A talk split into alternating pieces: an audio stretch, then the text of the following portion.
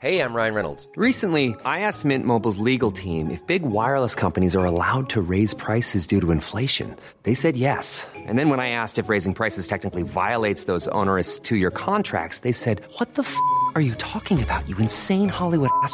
So to recap, we're cutting the price of Mint Unlimited from $30 a month to just $15 a month. Give it a try at mintmobile.com slash switch. $45 upfront for three months plus taxes and fees. Promo for new customers for limited time. Unlimited more than 40 gigabytes per month. Slows. Full terms at mintmobile.com.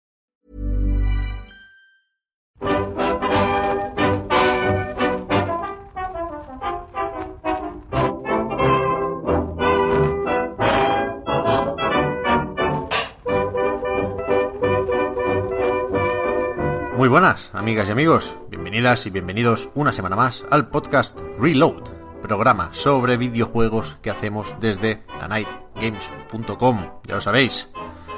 Lo que igual no está tan claro es dónde, dónde estamos. o por dónde nos toca grabar hoy. Contádmelo porque es que ya no me atrevo a hacer suposiciones al respecto. Víctor, Marta, ¿qué tal? Hola Pep, pues es que parece que es que solo te queremos fastidiar la, la entradilla. Lo, lo hacemos para fastidiarte, para empezar mal el viernes. Yo es que eso, me, me he venido a Málaga, estoy en Málaga otra vez. Así que... Que bueno, eso, para cambiar un poquito. Guay. Pero hay, hostia, ¿hay temporal ahí o qué? Es que ayer hablé con un amigo de Sevilla Bueno, y dice que había alerta para hoy y todo, que la locura, la que va a caer, o la que está cayendo. sí, sí, aquí está lloviendo una exageración. Y lo que pasa es que, claro, en Málaga caen cuatro gotas y ya es el apocalipsis. Por ahora que está lloviendo fuerte, ahí, eh, yo qué sé, eh, yo vivo en un barrio, en un barrio así, o- obrero, pequeñito, con una calle que no es la principal, y hay atasco. Cosa que, que no entiendo, ¿cómo puede haber atasco en esta calle a esta hora? Pero claro, la lluvia, tío, esto es una catombe. Eh, y aún así, eh, o sea, quien tiene problemas con la electricidad, cortes de luz, es Víctor. No sé si esto está conectado, Eso es. pero, Eso es, eso es. pero se te ha ido la luz hace un momento, Víctor. Varias veces, sí, sí. Sí, sí. Así que a ver, a ver hasta dónde llegamos. Bueno, a ver, vamos a hacerlo esto un poco rápido. Y voy a empezar con una cosa que me gusta mucho, que es el, el antisumario que venimos haciendo últimamente, que es eh, mencionar o comentar aquello sobre lo que no vamos a hablar hoy. Fíjate, que, que lo digo por Shenmue 3. Vaya, acaba de salir ese nuevo Shenmue. Le podemos poner unas comillas a lo de nuevo si queremos hacer la bromita. Lo vamos a dejar para la semana que viene porque yo he jugado muy muy poco. Un par de horas al principio que no deja de ser algo muy similar a ese paseo por Bailu Village que ya se podía hacer en la beta de la Epic Games Store. Con lo cual, prefiero terminarlo. No solo jugar más, sino terminarlo. Y, y comentarlo cuando toque. Sí voy a decir que estoy un poco mejor, o sea, con, mejor actitud de cara al juego, porque estoy viendo en Twitter y demás a mucha gente que conozco muy contenta por el simple hecho de que haya salido finalmente el juego. Y eso quieras que no me ablanda. Los menús siguen siendo como para meter a gente en la cárcel, pero tengo mejor predisposición. Y, y creo que, que lo voy a, a poder o saber disfrutar hasta cierto punto. Eso me alegra también. Yo creo que va a ser de lo, de lo mejor del año. tú, al final. tú estás jugando también, Víctor. Fíjate. Yo estoy jugando, sí, sí. Vale, vale. Eh, pues eso, si no, la semana que viene la otra, pero lo que no quiero es arrastrar Shenmue 3, porque entonces sí que, que vamos a sacar conclusiones precipitadas y, y no, no, hay que terminarlo. Para ver también hasta dónde llega, ¿eh? porque ya estamos viendo a Yu Suzuki que dice que quiere hacer Shenmue 4. Sabéis que esto es una historia muy larga, que están los capítulos definidos desde hace mucho tiempo, faltaría más. Y, y sabíamos que no iba a terminar del todo con Shenmue 3, así que, que a ver si hay suerte y la cosa sigue. Con un poco más de prisa que, que esta tercera entrega. Eh, hablando de arrastrar y de juegos de esos que tenemos pendientes, la gente nos pregunta mucho también por, por Death Stranding. No sé si porque hay ganas de Spoilercast, espero que sí. O porque quieren saber si, si, no- si nos hemos roto, si, si Kojima nos ha vencido. Yo sigo, yo sigo con los paquetes. Estoy en el capítulo 8. He jugado bastante estos días, de hecho. Y ha habido un poco de todo. Hay una parte con nieve, no quiero dar detalles, que, que me costó, que se me hizo cuesta arriba, jeje. Pero hay momentos de reconciliación cada dos por tres, con la musiquita y con todo. Así que, que sigo con ganas, sigo con ganas y ahora empieza lo, lo intenso, por lo visto, a nivel de, de trama o de historia. Ayer en el directo que hiciste, ¿Mm? comentaste que eso que hay mucha gente que dice no no es que lo bueno empieza a partir de mm, x horas no cuando llevas 20 horas jugadas empieza lo bueno y tú decías que no que lo bueno era el, el principio Sí, Que- lo sigo pensando. y, y- y estoy totalmente de acuerdo ¿eh? o sea que sin desmerecer a lo que pasa a partir de 20 horas que en mi caso es que sigo repartiendo eh, frenado el complex a- al anciano y, ti- y tijerillas al ingeniero Eh, ahora, ahora ya también le reparto VHS al, al director de cine así que todo, todo en orden Eh, el principio es petón, petón, petón. O Yes. sea, cuan- cuanto más simple es el juego, a mí más me gustaba. Sí, Pero es a que creo que el problema es que cuanto más avanza, más diferencia, o sea, más distancia mm, hay entre lo que te están contando las mecánicas y lo que te está diciendo la historia, y eso al principio no se ve, entonces entras muy bien. Pero yo no, no es solo ya que esté un poco bastante harta de repartir cosillas, porque soy, soy la idiota que no puede dejar de hacer la secundaria, pero que está harta, absolutamente harta de ellas. Eh, y es que eso, me, me da palillo avanzar la historia porque a- eh, por donde yo voy en este preciso momento no está relacionado las cosas que estoy haciendo con las cosas que me están contando. Entonces me, a mí personalmente eso me resulta muy frustrante. Ya. No sé si se ha reconciliado por donde tú vas, Pep. No, es que no ha pasado mucho. O sea, entiendo que las, las revelaciones empiezan ahora, pero yo hasta hace nada seguía con lo de ir introduciendo o presentando personajes, ¿no? Y, y claro, eso es tirar la moneda al aire. Si te hacen gracia esos personajes, si te engancha la historia, pues, pues será un incentivo el simple hecho de visitar a, a esta gente. Pero a mí la historia sigue sin convencerme. A ver el final si le da un poco sentido a todo. Pero es lo que decía Víctor, que, que, que cuanto más espacio tienen las mecánicas y digamos el, el- el simple hecho de andar, que es lo que destacamos todos al principio, más me gusta a mí. O sea, no... No, va- vamos a guardar este hot content para el spoiler cast. Sí, Es cierto, es cierto. Es que es- es mencionar a Kojima y nos dispersamos, ¿eh? ya, ya, ya. Hombre, porque es porque es el, el- el puto amo. Sí, sí, a ver, que yo he visto cosas, es que hay mil detallitos que, que me parecen absolutamente magistrales, ¿eh? No, no, no, no os penséis que no es así, pero... No, no, si hay, hay cositas, no sé si habéis dejado de duchar al personaje, pero hay cositas Que va, fantásticas. que va, hay cositas fantásticas. A mí me... Que ya, ya lo hablamos en el, en el spoiler, caso sobre Norman, eso. Norman siempre limpio. Sí, sí, hay que, hay que mantenerlo limpio, lo digo. Y si no, hay un, un detallito muy interesante que, que de verdad me ha, me ha flipado. Pues te podría escribir un artículo, en mi opinión, de eso. Ahí me ganan, me ganaron las pesadillas, por ejemplo, pero voy, voy a, a dejarlo aquí. Ah. Eh, y ya está. Bueno, del Fortnite yo, yo voy bien. Si no os digo nada es que voy, voy bien. Ahora de hecho voy sobrado, pero sobrado, sobrado, porque han retrasado la siguiente temporada y hay más tiempo para llegar a nivel 100 y para hacer desafíos. Y es que me sobra tiempo. Ahora llevo una semana sin jugar porque es que no lo necesito. Estoy en 93 o así y llego... Este fin de si quiero llego a 100, vea. Está hecho, está hecho. Easy. Y- Yo estoy ya concertando citas con con eh, Peblo, el dúo formado por Pedro Sánchez y Pablo Iglesias, para, para hacer una propuesta no de ley eh, para pro- prohibir Fortnite.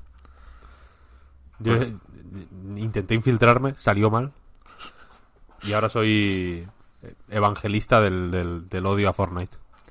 Pues a mí que, me- que me devuelvan los pavos que tengo in-game ya. Sí. Que, que me dan para la siguiente O sea, temporada. cu- Cuando, cuando lo consiga prohibir, cuestión de meses, ya yo te lo digo, pues la gente que haya hecho gastos se, se les devuelve, claro. Vale, vale. Todo eso lamentablemente va a salir del, de las arcas de las pensiones. No se puede contentar a todo el mundo, esto, se- esto, esto se sabe. Así que pues, pues lo siento, lo siento, Yayos. Está el rescate de la banca y la expropiación del Fortnite. Hay una... Claro, aquí la, la estrategia ahora es la- los jubilados que se pongan a jugar al Fortnite y el dinero que no van a recibir de las pensiones lo reciben del Fortnite cuando se prohíba. Es una táctica. No está mal, ¿eh? Esto es No V mal. de vendetta. No está mal, no está mal. Eh, empezamos con las noticias, que, que no, no son muchas las semanas en las que se puede decir que se ha anunciado un Half-Life. De hecho, 15 años hacía que, no, que no se empezaba así un, un podcast, ¿eh? Half-Life Alyx. Se, se anunció hace ya unos días, se filtró un poco antes, y ayer vimos ese primer tráiler que nos sirve para confirmar que efectivamente es un juego para realidad virtual. Un juego, eso sí, entero, largo, grande. Insisten en que son unas 15 horas, que no es aquello de una experiencia, una demo técnica. No, no. Esto es una precuela de Half-Life 2 con Alex, que tiene unos guantes que parece que pueden hacer algo similar a lo que hacía la Portal, la Portal Gun, no, perdón, la Gravity Gun. Y ¿Y qué es eso? Vaya, no es Half-Life 3, pero sí es una, una apuesta fuerte, es un, un triple A, insistían muchísimo desde Valve en eso, ¿no? Que, que es un juego en el, con el que lo han dado todo, que no es como aquel de Lab, que también servía para presentar las HTC Vive en el universo de, de Gordon Freeman y compañía. Y, y aquí supongo que hay dos cosas a comentar. Primero, el juego en sí, y después el hecho de que tanta gente se lo vaya a perder después de tanto tiempo esperando por ser exclusivo de realidad virtual, que no exclusivo de la realidad virtual de Valve. O sea, aquí no, no hay que comprar ese index, que es el nuevo, el más caro, sino que vale con, con cualquiera, con Oculus, con el Vive antiguo. Y, y ya está. De hecho, bueno, no, con, eh, Mixed Reality Device o headsets o algo así, que es como un sello de Windows que tenían algunas algunos visores que perdí de vista hace mucho tiempo. Pero a mí me, interesa más lo del juego, vaya. O sea, si no tenemos realidad virtual, aquí no la tenemos ninguno en, en PC, eh, pues nos jodemos y vemos qué hacemos, si nos lo deja alguien, si lo compramos, si esperamos o qué. Pero el juego, a mí me parece hasta cierto punto necesario, porque no quiero que la gente se rinda con la realidad virtual. Y desde luego tiene muy buena pinta. A mí, me- o sea, yo voy a hacer lo imposible para jugarlo. A ver, el tráiler se ve fantástico. Es un pedazo de tráiler. Pero a mí todo lo que sea realidad virtual me, me da pereza porque es que no creo que mole en ningún sentido. O sea, no es que ya me lo presten o no me lo presten, que no tengo y desde luego no me voy a comprar ningún dispositivo de realidad virtual porque no me llama. Pero es que no veo el interés. no me llama la realidad virtual, no lo veo interesante, no creo que aporte nada en este momento en el que estamos de innovación a ningún juego. Me parece algo como, como súper innecesario. Me parece una estrategia que no entiendo. Lo de que sea exclusivo de realidad virtual. Es que de verdad, de verdad que no lo entiendo. Hombre, yo lo entiendo en el sentido de que han sacado un casco de realidad virtual y necesitan hacerlo killer app, exclusivo. digamos. Exclusivo, este? tío. Sí, sí, sí, claro, claro. Pero bueno, como era, yo que sé, es que este, esta, mm, esta fricción con la exclusividad eh, ocu- ocurrió también cuando sacaron Steam, evidentemente.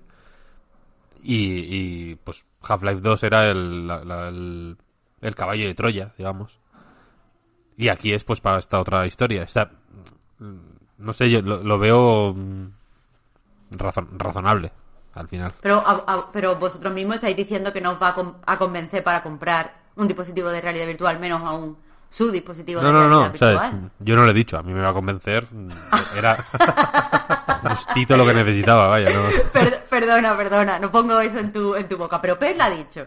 A ver, igual, sí, sí, pero no, yo era el, el- yo soy el tonto de la realidad virtual, a mí me guustan mucho. Es verdad, se me había olvidado que tú desde, desde el Tetris F tú estás a full Sí, con la realidad a tope, yo virtual. estoy Se me había a- olvidado, a, topísimo, vaya. Ne- verdad, es necesitaba, o sea, no necesitaba ni, ni, ni un juego completo. Quiero decir, si, si anuncian esto y dicen que dura una hora y media, a mí ya me vale, es como, bueno, es, es lo que voy a usarlo al final la realidad virtual.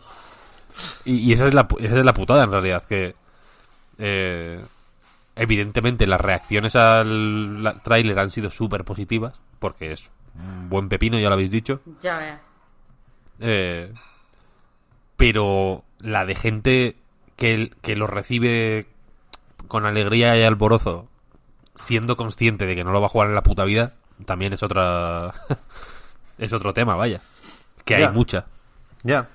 No sé hasta qué punto nos acerca esto a Half-Life 3. Yo no me haría ilusiones. Por si acaso, ¿eh? No, no porque crea que no nos acerca, sino porque no. No tiene sentido hacerse ilusiones ahora. Pero. Pero yo, pero yo creo que es positivo que Valve haga esto. Y, y sobre lo de la exclusividad o la intención de vender gafas de realidad virtual, yo no lo tengo tan claro, ¿eh? Yo no sé si aquí va primero el huevo o la gallina. Yo creo que a Valve, a la gente que trabaja en Valve, le gusta la realidad virtual, por, por razones evidentes, ¿eh? Porque son gente que desde siempre eh, han destacado y se han interesado por la narrativa y por la inmersión.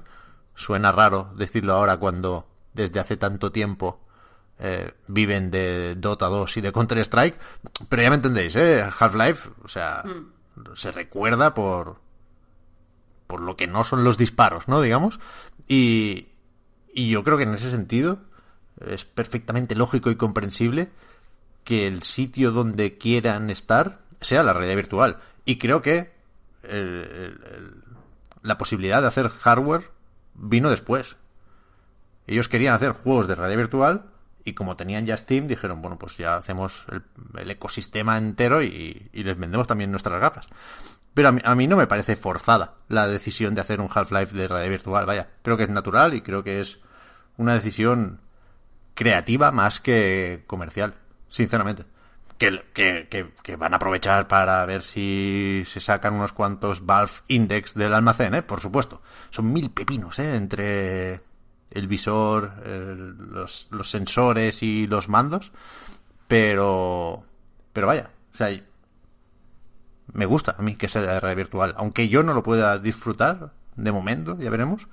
A mí me gusta. Creo que es, que es la, lo que permite evolucionar o tener una nueva generación de Half-Life.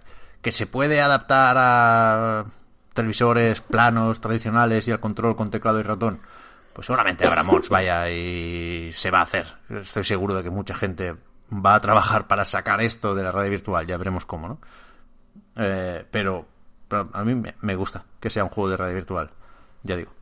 Yo lo veo lógico, yo lo veo totalmente lógico. La realidad virtual, eh, no sé, igual, igual se puede ser paranoico y pensar eh, conspiraciones para, para razonar por qué es- tanta gente está haciendo push, digamos, para que se popularice. Pero principalmente yo creo que es simplemente una idea tan, lo hemos hablado muchas veces, vaya, una idea tan eh, o sea, permite eh, realizar ideas tan distintas y tan nuevas y es una forma de meterse en un videojuego tan potente Hmm.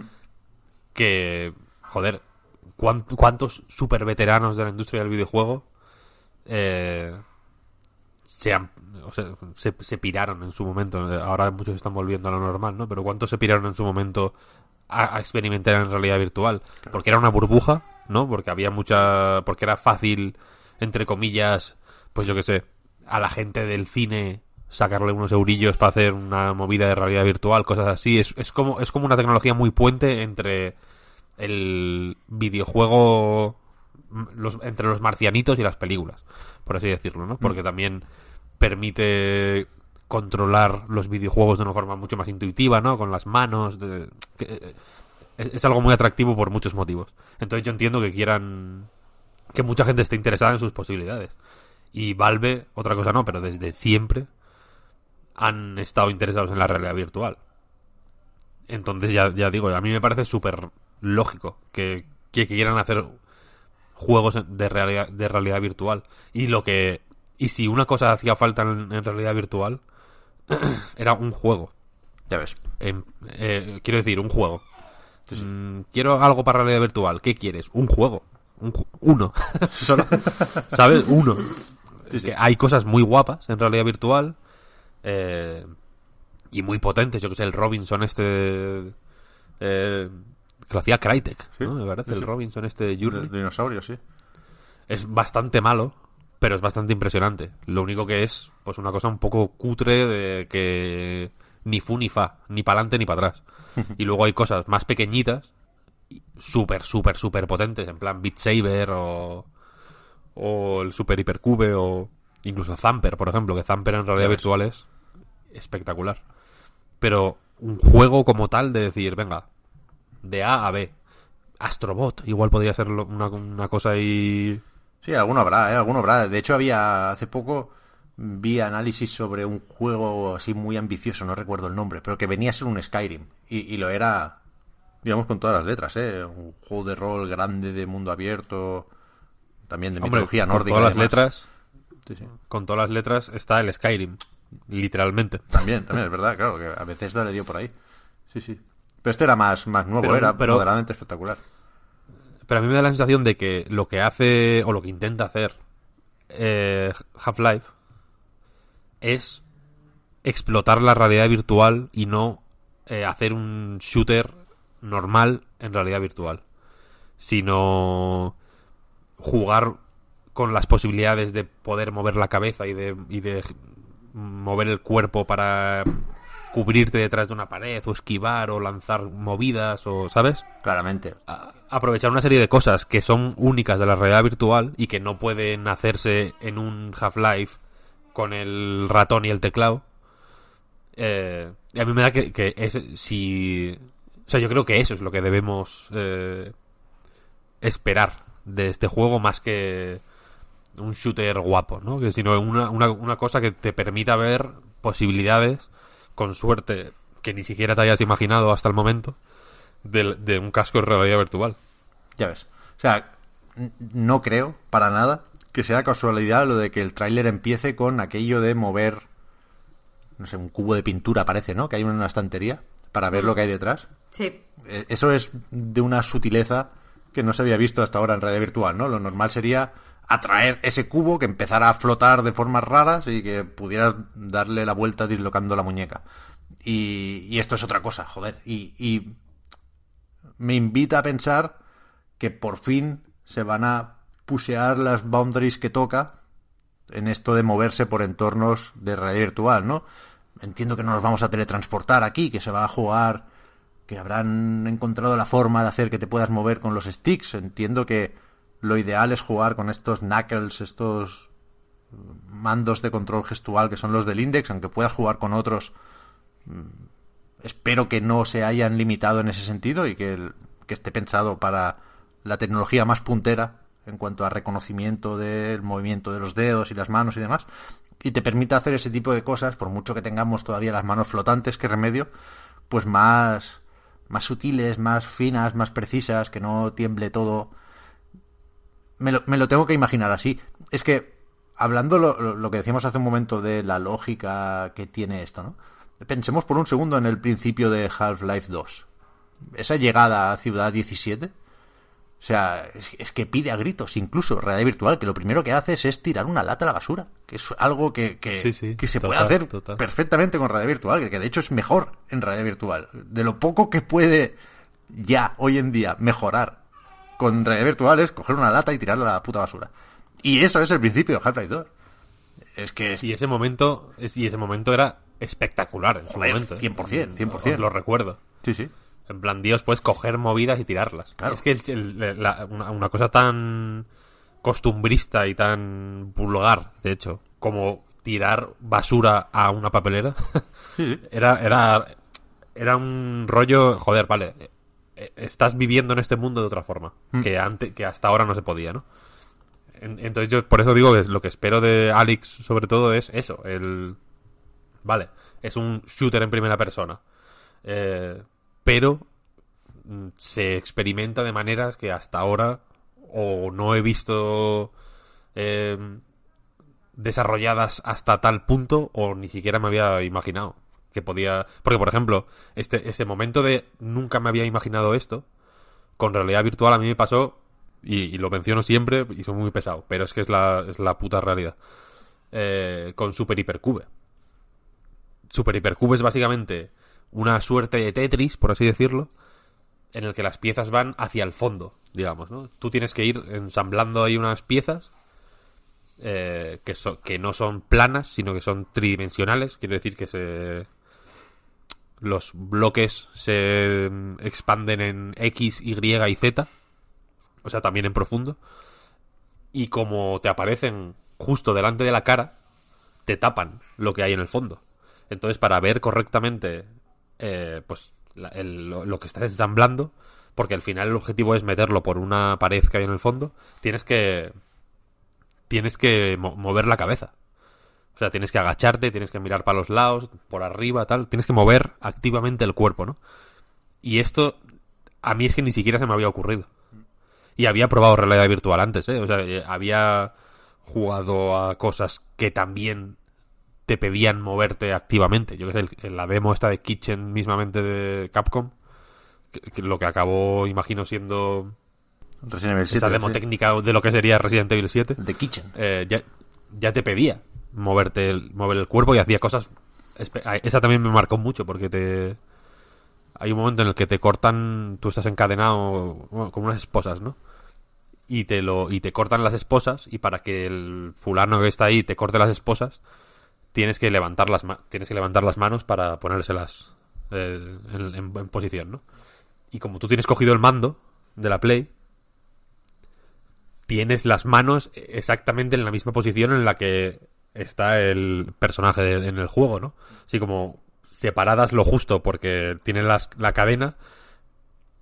O sea, no las puede separar más porque tienen la cadena, pero las tiene tan separadas como puede para dejar espacio para que corten la cadena, ¿no? Y este tipo de, de ideas son las que son... eh, La realidad virtual vive o muere por esas ideas, vaya. Porque para por para hacerte Astro- incluso Astrobot, ¿no? Que es un juego relativamente tradicional, es un plataformas normal. eh, lo que lo ensalza y lo que hace que sea un juegazo es cómo, cómo se mira el juego, cómo se juega con la mirada, ¿no? Con, con también con el tener que mirar para atrás, para abajo, mm, a- agacharte para mirar qué hay debajo de tal sitio, subirte para ver qué hay encima de tal sitio. Y, y este tipo de ideas son las que, bueno, en el tráiler de hecho de Alex se ven varios momentos de estos. Quiero Sí. decir que, que, que es, es evidente que lo tienen totalmente pensado y bajo control. Yo creo que sí, yo creo que sí. Para poner otro ejemplo del tráiler y, y- y acordándonos que aquí se va a disparar también. Cerca al final hay un momento en el que tienes que poner una mano en un panel, ¿no? Y mantenerla ahí. Y con la otra, con la pistola, disparar al lado y lado de una columna, ¿no? Que, que parece una chorrada. Que le pega un tiro a un barril, ¿no? Me parece que explosivo y no sé qué. Puede ser. En Que ese momento. p- parece una chorrada, pero que, que te lo imaginas. Y tiene que ser tan, tan, tan la hostia jugar a eso. No sé, yo estoy muy a tope. Lo que hay alrededor de esto, ojo, importante también, ¿eh? Funciona con Source 2, con esta nueva versión del mítico motor de Valve, que eh, mantiene la tradición de estar muy preparado para mods y para ser una herramienta de cara a la comunidad que de hecho ya se ha especificado esto, vaya, que será compatible con el workshop de Steam, que, que de hecho tiene nombre también la herramienta de creación de niveles, se llama Hammer. Hammer. Sí. Y, y eso, claro, que cuando se acaban esas 15 horas, pues vas a ver qué ha hecho la gente. Imagínate lo que podrá hacer la gente. O sea, el- el- la única duda que podía tener Valve aquí es, vale, ¿qué hacemos? Eh, ¿Left 4 Dead o Half-Life? Dice, coño, hacemos nosotros Half-Life y el Left 4 Dead que nos, que nos lo hagan. ¿No? Se va a poder hacer con el Hammer, Hombre, seguro, el- un Left 4 Dead. Y ya no un Left 4 Y el Counter, O sea, ya no un Left 4 Dead, quiero decir. Claro, que, el, que, que Counter-Strike nació así. Claro, claro, claro, por eso, por eso. Es tocho, es tocho. Y O sea, que- yo tampoco quiero caer en la en el eh, pasarnos de frenada, quiero decir, emocionarnos más de la cuenta con algo que pueda acabar siendo perfectamente anecdótico y lo Ah, digo sí, sí, con sí. tristeza porque el porque la realidad virtual es así. Sí, sí. Es, es, Es mucho menos predecible que que pues que la, la tecnología más establecida, vaya. Eh, pero lo veo tochísimo, tochísimo, tochísimo. ¿Qué se iba a decir, coño? Sobre todo lo, de lo- sobre todo lo, de la- de lo del editor, vaya, me parece muy tocho. que mm, se me ha olvidado en, en el antisumario, pero eso quería decir también, que no vamos a hablar de Google Stadia hoy porque no lo hemos probado, ¿no? Y porque bastante tienen los pobres con lo suyo, que, que parece que las primeras impresiones, los primeros análisis no son especialmente positivos, aunque hay de todo, ¿eh? hay gente que dice que tiene mucho input lag, hay gente que dice que va bastante bien, pero que el problema lo tienen con el modelo de negocio, con la tienda, con, con el ecosistema, de nuevo. Pero me hizo mucha gracia un tweet de Jason, de Jason Schreier, de Kotaku, que decía, pues he estado probando el Destiny, va más o menos bien, pero no puedo jugar el multi porque no encuentra partidas en matchmaking, ¿no? O sea, que, que aquí puede pasar esto también, que nos flipemos con el Left 4 Dead y que te pongas a buscar y que no, no te encuentren a otros tres jugadores para darle al cooperativo con esas oleadas de zombies, ¿no? Evidentemente en Valve lo saben esto, o sea, les da igual, no les viene de aquí y ellos van a hacer el juego que les apetece y el mejor que, que puedan plantear con la tecnología actual. Y a mí eso, insisto, sin tener en absoluto intención de gastarme mil pavos en, en- en el index, no porque no quiera, sino porque no puedo, eh, pues, pues lo tengo que celebrar igualmente, vaya. Porque esto no va de mí, esto va de los videojuegos. Qué bonito. Sí, sí, sí. Qué Es que te ha quedado tan inspirador, Pep. ¿Qué se puede decir después de eso? Y a ver, que también te digo, eh, que yo aquí mi, mi plan oculto es esperar que al Cerny le dé por hacer un casco de realidad virtual, un PlayStation VR 2 sin cables y con una resolución decente, y que esto, que, que evidentemente no, por lo visto en el tráiler, no entra en PlayStation 4, pues sí entre en la 5, vaya. Al final los juegos de Valve tarde, pero suelen llegar también a consolas. Y- que aprovechen y que saquen. Te sacan el Half-Life Alyx en Play 5 y. Bueno, en Xbox igual también si hay radio virtual. a ver qué hacen Y con que, eso. venga el por, y que venga el Portal 3, Bueno, ya ves. Como, como con el Portal 1. De Orange Box. Otra, es que es que Valve la... Joder, vaya locura ha hecho, ¿eh? Hombre. Realmente. ¿Te paras a pensarlo? Sacar el, el Portal así.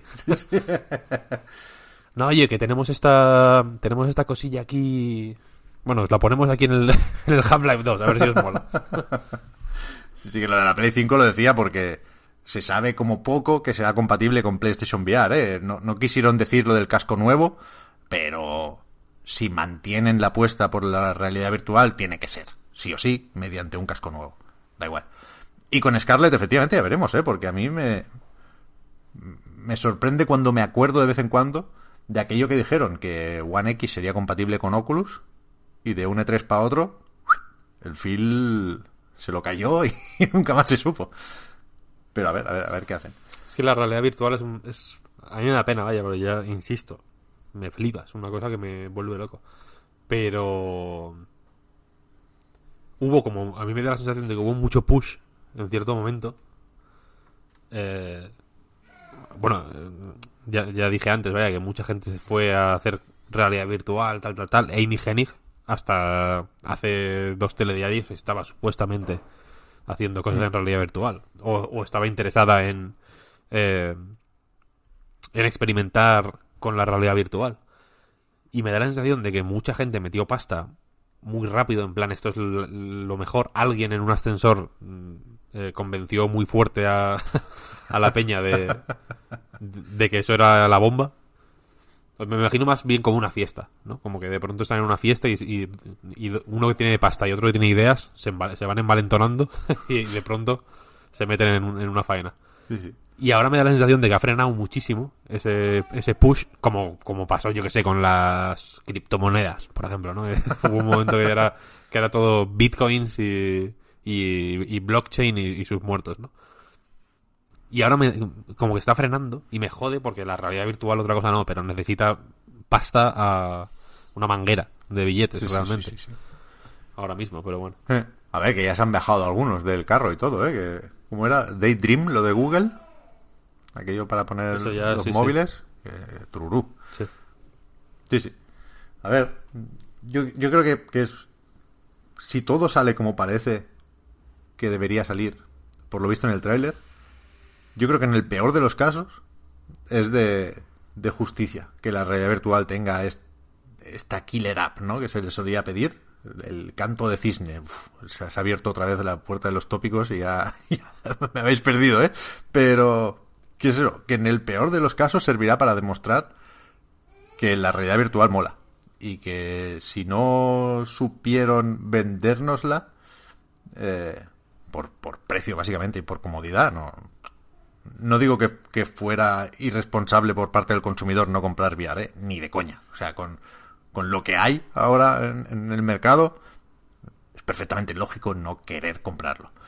Pero, pero si esto se va al, al garete, nos perderemos muchas cosas muy buenas. Y, esto lo sé seguro. Pero bueno. Se viene enlazada, ¿eh? Preparaos, agarraos. Porque Estoy, estoy, estoy agarrado a la silla. coincidiendo con el tráiler este de presentación de Half-Life Alyx, se publicó en el canal de los Game Awards una, una entrevista, como un anticipo de lo que será un documental, de ese The Final Hours, que en, en marzo, no sé si lo hemos dicho, pero esto sale en marzo de 2020, eh, publicará Geoff Keighley pues eso, un documental enseñando cómo se termina el desarrollo del juego, ¿no? Y será cerrar un círculo porque él empezó haciendo eso con el primer Half-Life. Y se publicó un vídeo en el canal de los Game Awards, donde veíamos a Keighley jovencísimo, con Gabe Newell también de hace una pila de años, bastante guay. Eh, y por lo demás, decían cosas bastante generales y poco destacables del proyecto. No, no, es un vídeo que, que recomiende ver, pues son 20 minutos y no dicen mucho. Pero sí comentan que Camposanto está metido en el proyecto y que por lo tanto no queda claro qué pasa con In the Valley of Gods. Esto viene a juntarse con unas especulaciones porque en la bio en Twitter de muchos desarrolladores de Camposanto antes se mencionaba In the Valley of Gods y esas menciones desaparecieron, con lo cual se vale sospechar. Y, y lo otro es que, que esto, que esto nos sirve, efectivamente, para enlazar y hablar de The Game Awards, que ha anunciado nominados para la gala de, de estos premios que se celebrará, que si no se me olvida, el 12 de diciembre, 12 del 12. Y que como cada año tengo el dilema de no sé si merece la pena comentar esto, porque no quiero darle a The Game Awards más importancia que a otros premios. No quiero para nada, para nada, para nada, para nada alimentar la idea de los Oscars de los videojuegos. No lo son. Pero sí entiendo que gustan las quinielas, gusta lo de decir el mío no está o, o yo voy con este. Y puestos a hacerlo, es verdad que, que en cuanto a relevancia, pues sí, igual son los más importantes. Relevancia por aquello de es que al final es lo que más gente vamos a ver, ¿no? Eh, y se puede comentar, vaya. ¿No? Yo creo que sí. Hombre, aunque sea por, por diversión, no sé, por, por criticonear. Ya, ya. O sea, no, no por. Insisto, ¿eh? No por decir que lo que se diga aquí va a misa, pero sí para comentar un poco la jugada y aprovechar para repasar lo que ha sido o está siendo o está a punto de acabar de ser este 2019 videojueguista. ¿eh?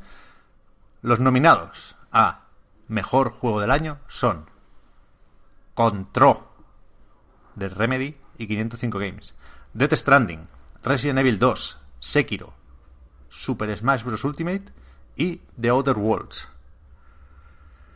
Por aquello de tener aquí el Smash, es un buen momento para recordar que aquí como hay que hacer la gala a principios de diciembre, no la selección no coincide con el año natural, es decir, se corta a mediados de, noviembre más o menos. Los juegos que salen en diciembre entran en las nominaciones del año siguiente, ¿no? Y, y aquí pasa lo mismo, el, el corte en esta ocasión es el 15 de noviembre. Los juegos que han salido, que salieron el 15 de noviembre, sí podían entrar en, en, estos premios. Es decir, si no están aquí Pokémon Espada y Escudo o Star Wars Jedi Fallen Order, es porque no han tenido los votos suficientes. O sea, les tocaba este año, no, no estarán el que viene. Eh, y recordatorio número 2. Aquí hay un jurado, esto lo presenta Geoff Keighley, que es amigo del Hideo, ya lo sabemos, pero en, principio esto lo elige y lo vota un jurado formado por representantes de un montón de medios especializados en videojuegos de todo el mundo. Aclarado esto, que es lo de siempre, ¿qué os parecen estas nominaciones? A mí me parece que hay millones de juegos indie muchísimo mejores que los nominados a Mejor Juego del Año, pero entiendo que los AAA al fin de cuentas son los juegos que propulsan la industria y entiendo que unos juegos de la industria para la industria tienen que, que premiar este tipo de cosas. Entonces, desde el punto de vista, yo qué sé, de... Es que no sé cómo flexa esto, de la pureza, de lo que para mí son los juegos que innovan y son buenos y tal, me parecen flojos, pero, a ver, también me parece entendible todas estas cosas. O sea, no estoy diciendo de, lo, de los que he probado, no estoy diciendo que Sekiro sea malo, que Resident Evil 2 sea malo, The Outer Worlds me, me hizo bastante clic, eh, el Smash, pues es el Smash que se va a decir, pero es que de verdad es que a mí me han impactado muchísimo más otros juegos de este 2019. Ya. Así que, que no sé. ¿Qué es lo que me pasa? Que, que entiendo que en cierto modo el dinero está detrás de muchas nominaciones. No el dinero de te voy a dar mm, tantos millones o tantos, no sé, mil dólares porque me nomine o porque eres mi amigo y todas estas cosas. Yo creo que es que no tiene nada que ver con eso. Sino que simplemente los, mm, los premios están más enfocados a la influencia de ciertos juegos en, en los jugadores, al, al peso que tienen a nivel de, de industria y de, y de alcance en cuanto a jugadores que a premios de verdad. Entonces, por eso me, me gustan muchísimo más eh, eh, las nominaciones a, Mejor Juego Independiente que los juegos a, a... O sea, que las nominaciones a Mejor Juego del Año. A ver, yo. Joder, de nuevo, siempre me pasa lo mismo, ¿eh? Con esto de los Game Awards. No quiero defenderlos más de la cuenta, porque, por ejemplo, no sé si lo dijimos en el podcast normal o en la prórroga, pero estamos todos de acuerdo en que eh, la relación estrecha entre Geoff Keighley y Hideo Kojima, Geoff Keighley está como holograma en Death Stranding, es algo en principio, hasta que se demuestre lo contrario, negativo para la credibilidad de estos premios. No, no digo que no, ¿eh? Insisto, no es mi trabajo defenderlos, ni lo pretendo. Pero sí digo que con lo que sabemos sobre el funcionamiento de los premios, ¿no? Aquello del jurado que decía hace un momento, eh, que estos sean los nominados a mejor juego del año es perfectamente comprensible. Ya ni siquiera por el tema de es que esto es lo que mueve la industria, es que esto es lo que hará que la gente vea la gala, simplemente y aquí ya tenemos que ver si hacemos autocrítica o si intentamos cambiar eso, simplemente hay más gente que ha jugado estos juegos y por lo tanto hay más gente dentro del jurado que los va a votar. O sea, por supuesto que si a, a este jurado, que es prensa especializada y que ha jugado a muchos juegos, pero no ha jugado a todos, eh, le dices, ¿cuál es tu juego favorito del año? Pues habrá más que han jugado a Sekiro y no a Disco Elysium que gente que ha jugado los dos. ¿No? Entonces, es normal. Es, que es normal. Pero a ver, que, que también te influye, no, solo ya lo que tú hayas jugado, que, estoy absolutamente de acuerdo con todo lo que has dicho, Pep, pero creo que, que pasa un poco como los Oscars, que no se pueden ir a nominar a mejor película a una peli que se ha estrenado en siete salas o, o que ha tenido, o que ha visto siete personas, sino que eh, tienen que, que nominar a películas que se hayan, que hayan tenido un estreno decente, que hayan tenido una recaudación decente, que haya tenido una influencia y una presencia en prensa, porque mm, es lo que hace la gala importante. O sea, yo estoy segura de que si te sacan en los Game Awards mm, todos los nominados a Mejor Juego del Año son juegos independientes que por muy bueno que sean, no ha jugado ni el tato, la gente no está interesada, no lo ve, no hace apuestas, no habla, o sea, no se pica por va a ganar no sé qué, va a ganar no sé cuánto. Claro. O sea, quiero decir, el espectáculo está detrás de este tipo de, de galas y, y por eso, o sea, me gusta que lo comentemos, pero también pienso que es un poco eh, superficial, no en el sentido malo de la palabra. Ya, lo, lo, lo, lo digo, lo formulo de otra forma. Me creo que si limpiamente por las votaciones hubieran salido cuatro indies nominados a mejor juego del año, pues igual lo hubieran metido mano a eso, ¿no? Hubieran retocado, por lo que decimos, eso es ¿no? lo que Show creo. must go on. Pero sinceramente creo que no hace falta llegar a, a- a ese punto, porque sinceramente creo que de las votaciones limpias salen estos nominados. Y, y Sí. otros años, cuando un indie ha sido eh, incuestionablemente importante, ha, ha estado nominado a Mejor Juego del Año, como el Inside, ¿no? Porque, porque es que jugó mucha más gente al Inside que al Disco Elysium o que al Outer Wilds. Creo que es una cuestión de, de eso, de valor absoluto, de, de- de- gente que lo ha jugado y que por lo tanto está en disposición de votarlo. Que de nuevo, ¿eh? Se puede tender a cambiar eso, se puede pedir que se jueguen más a indies, por supuesto, pero, pero esa es otra batalla. Y también estoy de acuerdo en que los nominados a la categoría de mejor juego independiente son mejores juegos que los nominados en la categoría de mejor juego del año. Que esto hay años en los que está más claro, hay años que no. Pues nos tira bastante lo indie, nos conocéis. Pero creo que este año es- es- está especialmente claro y que, que a mí me vale para sacar conclusiones sobre 2019, ¿no? Que, que lo digo ya también para no olvidarme. Me parece un muy buen año para los videojuegos. He estado todo el año jugando sin parar y pasándomelo muy bien. Pero creo que los, los máquinas, los cracks, los mastodontes, los titanes, están en, en los indies. O sea, por hablar Aunque de me números... da escucharte decir esto. No, pero por hablar de números y, y- y- y hacerlo más claro, ¿eh? No, no, no me citéis con esto, porque no estoy analizando ninguno de estos juegos. Pero creo que, que- que en lo de Game of the Year hay muchos juegos de 8, que están muy bien. Entre el 8 y el 9, va. Se- se- son, o pueden ser excelentes, no digo yo que no. Y, y los 10 están solo en los indies. ¿No? No hay, no hay esas cosas totémicas como el año pasado, God of War, Red Dead Redemption, como hace dos, Breath of the Wild o Mario Odyssey. Creo que hay muchos juegos muy, muy, muy, muy buenos, muy, muy, muy, muy disfrutables. Hemos estado todo el año sin parar, insisto. Pero los juegos de 10, obra maestra, el obradín de turno, vuelve a estar en los indies. Sí, eso pienso yo. Víctor está súper callado. Yo estoy, estoy de acuerdo, estoy de acuerdo, vaya. Pero a ver, que está bien, joder, es que, es que Death Stranding, Resident Evil, Sekiro, es que no me puedo enfadar, que, que, que hablamos, ¿eh? Puedo pedir que metan a Devil May Cry 5, que a mí me gusta más que estos, pero es que no, no me puedo enfadar, no, no, no voy a quejar en Twitter, vaya. Pero que también pienso que hay cierta eh, tendencia a, a nominar lo que se consideran juegos adultos y muy, muy serios. Porque me, me llama la atención que juegos como, como Luigi's Mansion, por ejemplo, no esté en mejor juego del año. Cierto. Porque no- todavía no lo he jugado, pero por lo que me ha contado Víctor y otros amigos, creo sinceramente que es uno de los juegos del año. Estoy deseando comprármelo, la verdad. Eh, y, y es que parece, o sea, creo que si lo nominan la gente va a decir, Buah, es que es un juego para, para bebés, no es un juego serio, un videojuego de señores. Entonces, yo, yo ahí veo, veo como un punto, un punto ciego, un ciertos prejuicios eh, en el jurado. Sí, estoy de acuerdo, estoy de acuerdo. Y, y aquí hay cosas de, de, cómo funciona la cabeza y de cuotas y de hostias, ¿eh? Porque es verdad que, que, insisto, no por la mano negra, sino por la forma de pensar a la hora de votar, puedes decir, bueno, como representante de Nintendo ya está el, Super Smash Bros., ¿no? Y el Luigi's Mansion 3 yo creo que tiene más o menos asegurado lo de mejor juego familiar, que está nominado ahí y que es, es fácil pensar, bueno, pues, gana esto y no hace falta que esté entre los mejores del año, que yo también lo metería, ¿eh?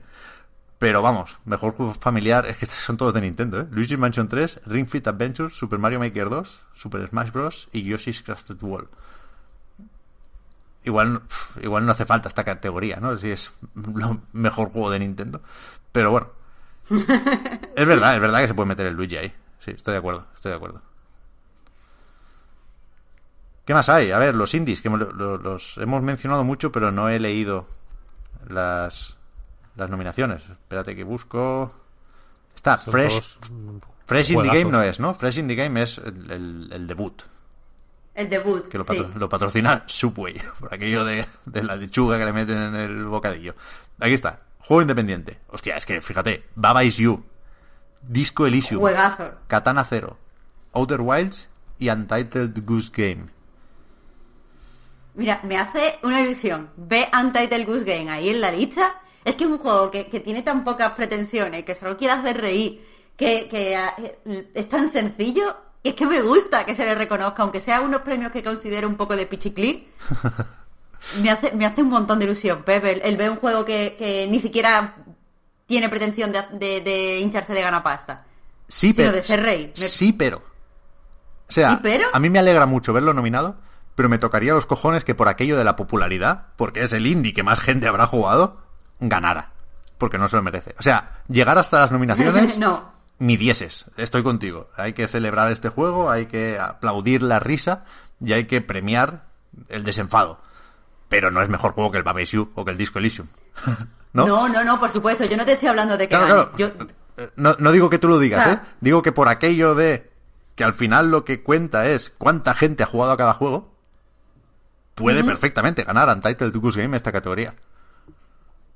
Ah, no, no, no, no, no, no creo que se merezca ganar, pero me, me resulta igual de simpático que cuando nominan un musical o una comedia a los Oscars. Sí, sí, 100%. Que digo, mira, parece que también es válido simplemente que le hace al público pasar un buen rato. Pero hombre, como ganar, por mí que gane Baba Is You, que me parece un puto juego de, de puzzles de, yo qué sé, del año o de, o de, de la década, yo qué sé. Es que yo no he jugado a Disco Elysium, ya digo, pero No, yo tampoco. por lo poco que he probado de Outer Wilds, perfectamente Baba Is You, Disco Elysium y Outer Wilds pueden ser los tres mejores juegos del año absolutos. Vaya, Esto lo, lo preguntaba alguien en. En. En Patreon, me parece. Nos lo preguntaba. vaya.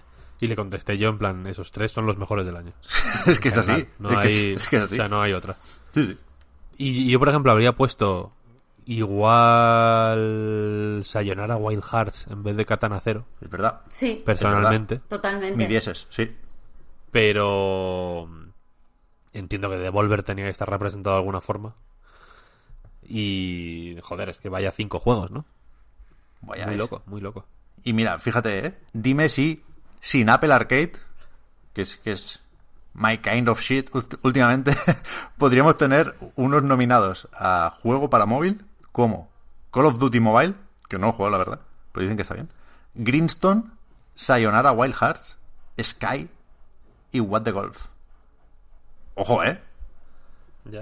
O sea, que ahí... Es que Sky- creo que, que infravaloramos mucho el móvil, ¿eh? Sí, Lo sí, tenemos sí, un sí. poco dejado, pero, pero madre mía, juegazos. Sí, sí, sí, sí. De verdad que, que rabia me da no poder estar en la Arcade. Es que, que de verdad, es que de verdad, ¿eh? Qué asco. Sky a mí me sobra un poco ahí, personalmente. ¿Y qué metes, tío? Eh, Pero bueno, sí, sí. O sea, infravaloramos los móviles porque tradicionalmente los juegos para móvil son una puta bazofia, quiero decir. Eh, Pero que Víctor, creo que está cambiando.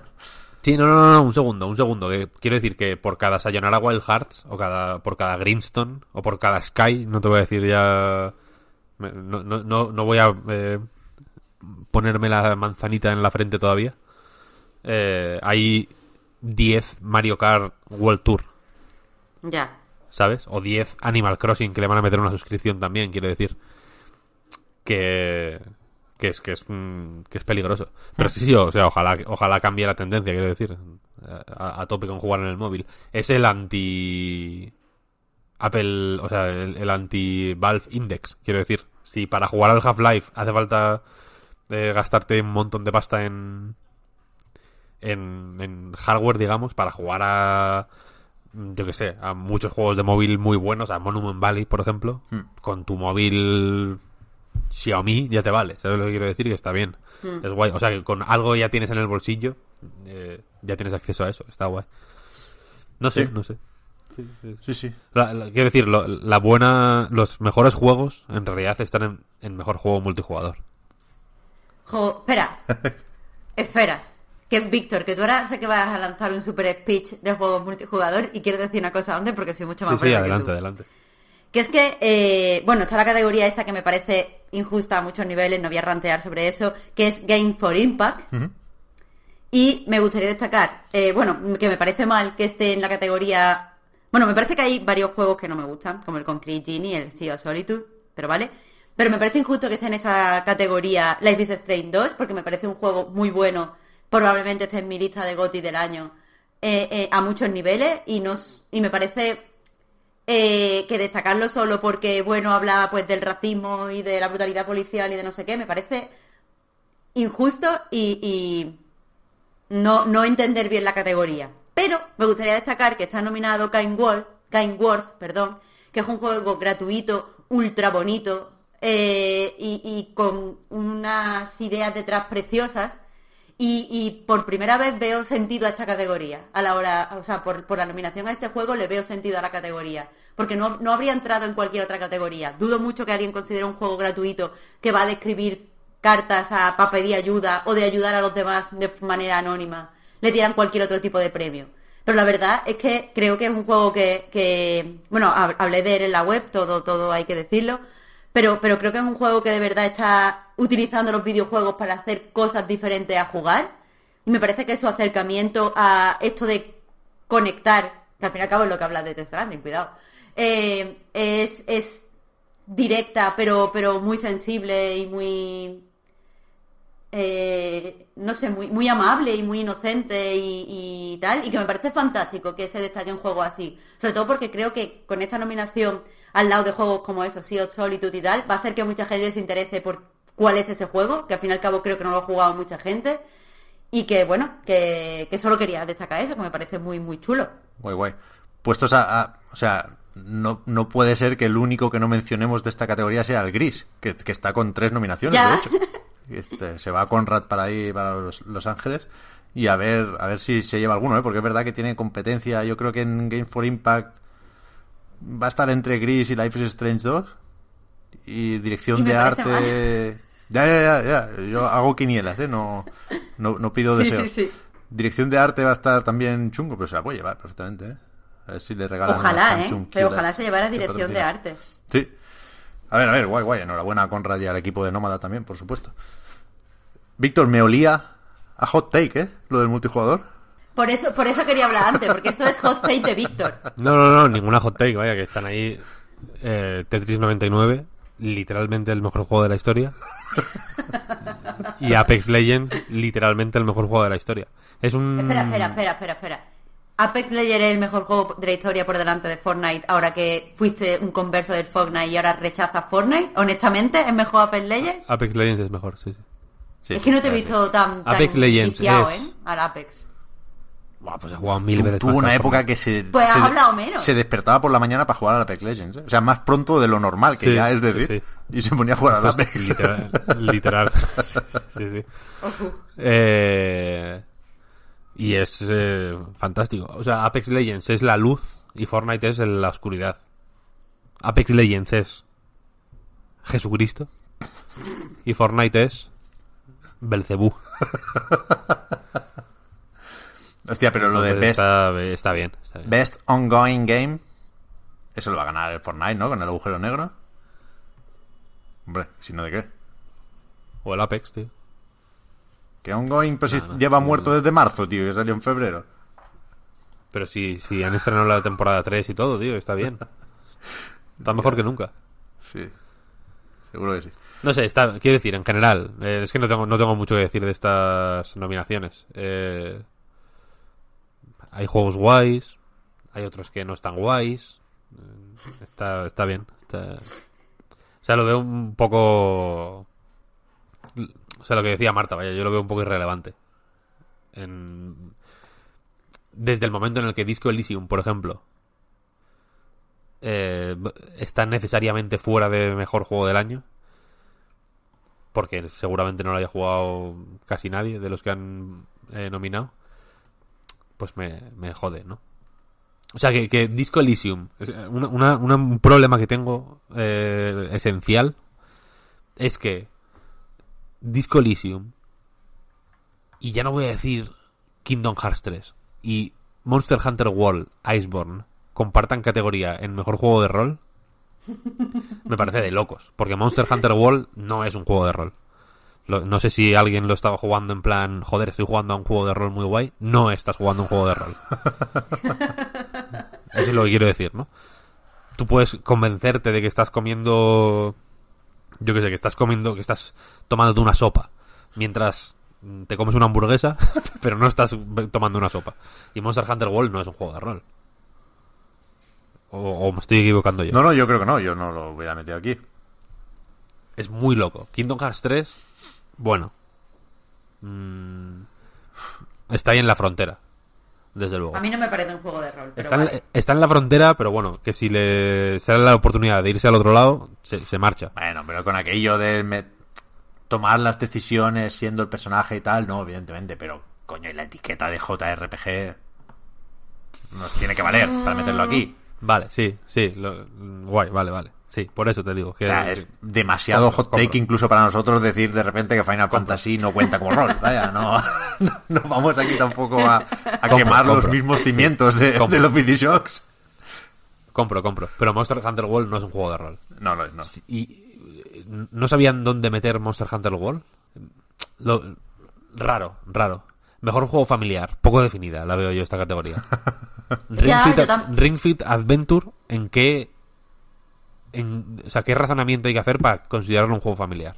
A ver, no me pida un razonamiento porque yo voy a hacer el razonamiento de lo ven que es para mujeres o que el target principal es mujeres y entonces piensan que es familiar Sí. porque se lo compras a tu novia. No quería quiero decirlo- entrar en ese razonamiento porque me parece, o sea, me van a caer mm, Yo tampoco quería de decirlo. Yo tampoco quería ¿Pero a qué decirlo. es eso, Víctor? ¿A qué es eso? Pero. Dios, qué asco me da, qué asco me da, tío. Es mujeres y niños, ¿Verdad? Es que, es es familiar. es que no puedo. O, eh, Call of Duty no puede ser familiar. Quiero decir, nunca, de ninguna forma, porque es de la guerra. Claro, es, es para machos. Claro. El juego de machos. Sin embargo, Ring Fit Adventure, eh, Yoshi's Crafted World, eso son- esto es pues para que la muchacha se ponga eh, fit y para que el crío esté eh, ocupado mientras tú haces algo. Entonces familiar. Raro, raro. Personalmente lo veo raro. Super Mario Maker 2. Vale. Puede llegar a ser familiar si lo si estiras mucho el, el razonamiento. Pero no creo que su principal si fuera un Pokémon, desde luego su tipo principal no sería familiar. Correcto. Raro, raro, raro. Es que lo veo raro, lo veo raro. En estrategia, ahí no hay nin- ningún doblez. Quiero decir, todos los juegos efectivamente entran en- dentro del género estrategia. Entonces, hay, hay algunas categorías que las veo más Oye, confusas por que cierto, otras. eh, recordar que simplemente como hemos, hemos felicitado a, a Conrad y a, y a todo Nómada y tal, que eh, Afri Curiel, que también escribió para Gris, Está para Ano, Gris es ha, ha escrito para Ano. Y, y que bueno, que otra española ahí que está pues representada un poquito. Españoles ¿Qué por el te- mundo. Ojalá me dejaran hacer ese programa. Lo veo muchísimo. Eh, Luego, mejor juego de deportes o conducción. ¿No? Eh, Dirt Rally 2 y Crash Team Racing. Mm, categoría poco definida también. Hay una serie de categorías que las veo poco definidas. Sí, mu- sí, sí. Muy mal definidas. Mejor dirección. Muy bien definida la veo. ¿No? Porque hay dirección fuerte. Se- Son juegos que... Control, Death Stranding, Resident Evil 2, eh, Sekiro, Outer Wilds, fuerte dirección, ¿no? Mejor juego de deportes o conducción. ¿Qué están implicando? ¿Que la conducción no es un deporte? A ver, la conducción no es un deporte. Me da igual que me digan la Fórmula 1. La conducción no es un deporte. ¿Y Crash Team Racing qué pinta ahí entonces? Es que no lo sé. Es raro, no, es raro. No te, Es no te lo puedo contestar. Hombre, como no eres Es de raro, Nintendo, es no podía estar en familiar. Ya, es, es- es verdad, verdad. Es verdad. Veo mucho más familiar Crash Team Racing que Ring Fit Adventure, por Hombre, ejemplo. te diré. Sí, sí. Es raro, es raro. Aquí la- creo que ya hablamos una vez de las categorías de este tipo de premios a raíz de ¿qué premios fueron? Los de Creo que eran los BAFTA cuando hablamos de eso. Es cierto, es cierto. esos, esos los veo muchísimo más justificables y muchísimo más razonados. porque suelen partir de consideraciones técnicas, ¿no? Hmm. Mejor sonido, mejor... eh, mejores gráficos, mejor, ¿no? Como ah, cosas, o mejor actuación, de mejor música, tal. Son cosas que las veo razonables. Esto lo veo un poco... eh, un poco vamos a darle nombre a los compromisos que nos hemos que nos hemos puesto a lo largo del año, Ya. ¿sabes? Sí. En plan, tengo compromisos con esta gente. O sea, necesito que Sony, Microsoft, Nintendo, eh, Activision, etc- Capcom, tal, tal, tal, tal, me rulen el punto MP4 del tráiler del juego nuevo que van a sacar. Y necesito, de alguna manera, que crear contenedores para incluir esto. Por ejemplo, y el caso más claro, ¿cómo convenzo yo a Bandai Namco para que me rulen el tráiler del, Elder- del Elden Ring. ¿Sí tú crees? Pues, pues meto un Jump Force ahí en el mejor juego de lucha y nos vamos volando. Ya Vaya, porque otra cosa ya me vas a decir. Ya ves. Ya, ya, ya. O sea, eh, lo veo claro, quiero decir. Por, por eso, por eso estos premios son divertidos, porque, porque son más evento, son mucho más festivos y mucho más jiji jaja que, pues eso, que unos BAFTA, por ejemplo, que, que yo personalmente los respeto más. Eh, pero eso, que no hay que tomárselos en serio, que no pasa nada, ¿sabes? Que a ver, que... eh, Porque, porque, es, porque es eso, es que no, es que, joder, el, el Jump Force ahí, en mejor juego de lucha, solo tiene sentido como un compromiso. Pero es que igual no hay más, tío. Igual para... ¿Sabes? ¿Por qué vas a cortar en cuatro juegos nominados en esa categoría si alguien... Te busco, te voy a buscar un juego, te, te voy a buscar un, un juego de lucha mejor que Jump Force. Alguno habrá, seguro, seguro, ¿eh? Pero... por- porque, porque pero eso, es- que, es- que- estadísticamente es imposible. Digo que antes hablabas, Víctor, de, de esas categorías en los BAFTA que, que es verdad que se formulan de una forma un poco distinta. Creo que, que son los que hablaban de excelencia en el campo visual, ¿no? Cosas así, un poco Sí, más técnicas, efectivamente. Que hay muchas más categorías, ¿eh? En los Game Awards y no vamos a repasarlas todas porque aquí no, no acabaríamos. Hay muchísimo eSport, por ejemplo, que no, que no sabríamos qué decir, pero como siempre reconocemos la importancia de, de todo esto. Y, y- y también puestos a, a dar estabilidad a España y intentar sumar de cara a la formación de ese gobierno progresista, eh, nos acordamos también de que está Gref, nominado a, a Mejor Creador de Contenido, como estuvo el año pasado Sí, sí. Willy Rex. Yo le, le- desde aquí le declaro la guerra. ¿Por qué? En el Fortnite. Claro, porque cuando yo estaba intentando convertirme en un integrado del Fortnite en lugar de un apocalíptico, por hacer esa distinción, eh, el, de, eh, Gref hizo todo lo posible para hundirme. Y todo lo posible fue simplemente no meterme en el torneo ese, vaya. Tampoco se esforzó mucho, que no sudó, digamos. Pero su, inac- su inacción, digamos, me convirtió en, en lo que soy ahora mismo, que es básicamente si Fortnite es el Batman, yo soy el Joker. Pues a ver, espérate, tenemos un Tal año cual, para trazar cual. tu venganza, que es preparar una campaña, otra campaña, para que seas tú, Víctor, quien se lleve el Content Creator of the Year el año que viene. Menos mal, menos mal, por fin. O sea, entonces al final es Víctor 2020. Claro, claro, por eso, por eso, por eso. Estáis destrozando lo- los pilares de, de este No, podcast. no, no, no. Ya no es Sí, Pep 2020, ahora es Víctor 2020. No, no, pero las dos cosas. Una cosa es la presidencia y otra es el, los Game Awards, claro. No podemos ponernos techo en este caso.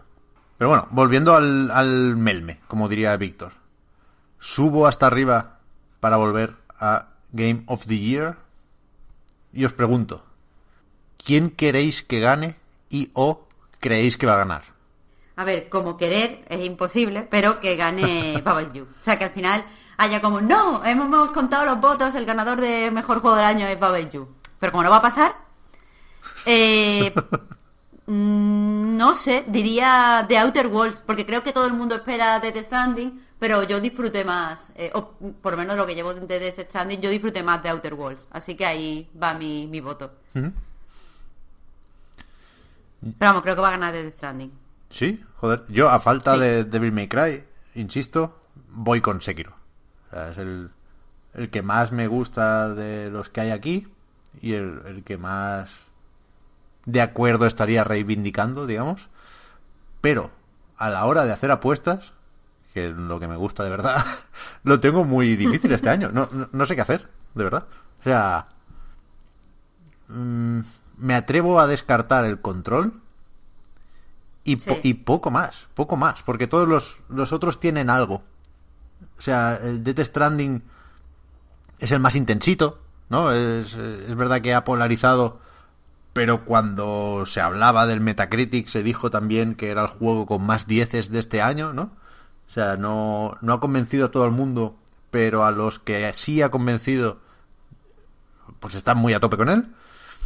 Y después el Resident Evil 2 decía ayer en el directo que me parece un poco el candidato del consenso. Creo que es el juego que más puede gustar a más gente.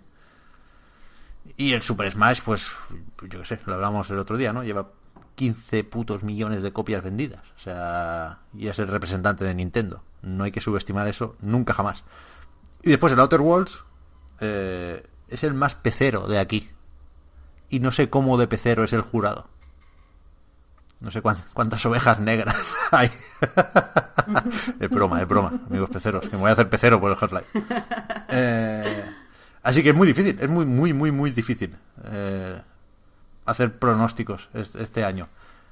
Yo creo que va a estar entre Death Stranding y Sekiro, la verdad. Pero a partir de ahí sí que no. Sí que no. No puedo ir a más. Recuerdo. Creo que será un problema para Geoff Keighley si gana Death Stranding, aunque no haya pucherazo, ¿eh? Pero bueno, lo veremos, lo veremos el 12 del 12. Yo creo que va a ganar control. Víctor, de verdad, ¿eh? De verdad. De- sin- de es que te gusta, verdad. te gusta la polémica. Que no, De verdad lo que no va a ganar control, de Víctor, verdad. tío. Ya verás, ya verás. Víctor, es que de verdad, es que de verdad, ¿cómo te gusta? Dadle tiempo, dadle tú- le dais tiempo y gana. Pues si la gente, la, la mayoría lo ha jugado a 15 frames, tío, sin ray tracing ni nada. Es que yo no sé qué hace aquí. Yo, sinceramente, no sé qué hace aquí en vez de. Ya no te digo Devil May Cry, ¿eh?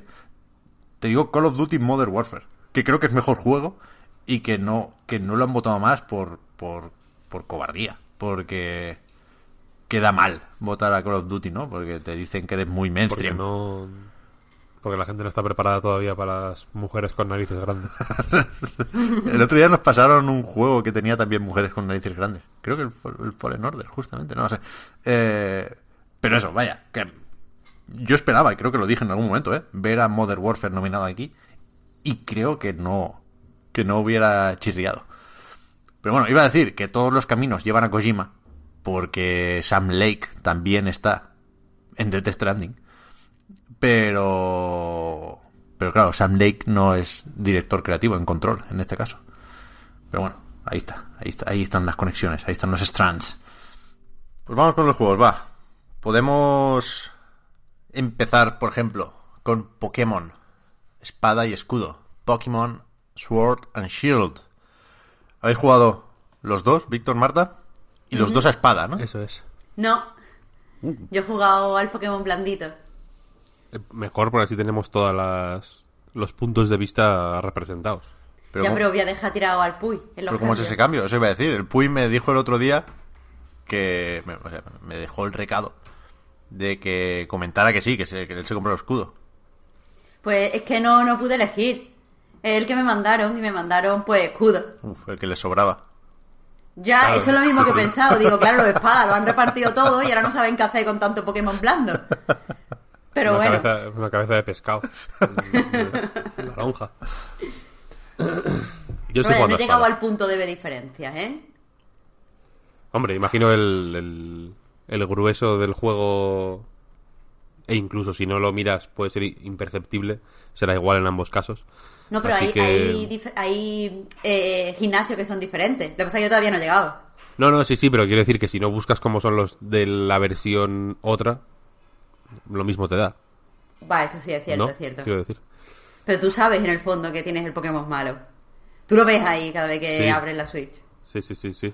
Tú sí, yo no. Yo sé que soy bueno. A mí, a mí me flipa en que se ha vendido mucho más el espada, como era de esperar, pero que se ve Claro. que se ha vendido especialmente bien el pack con los dos.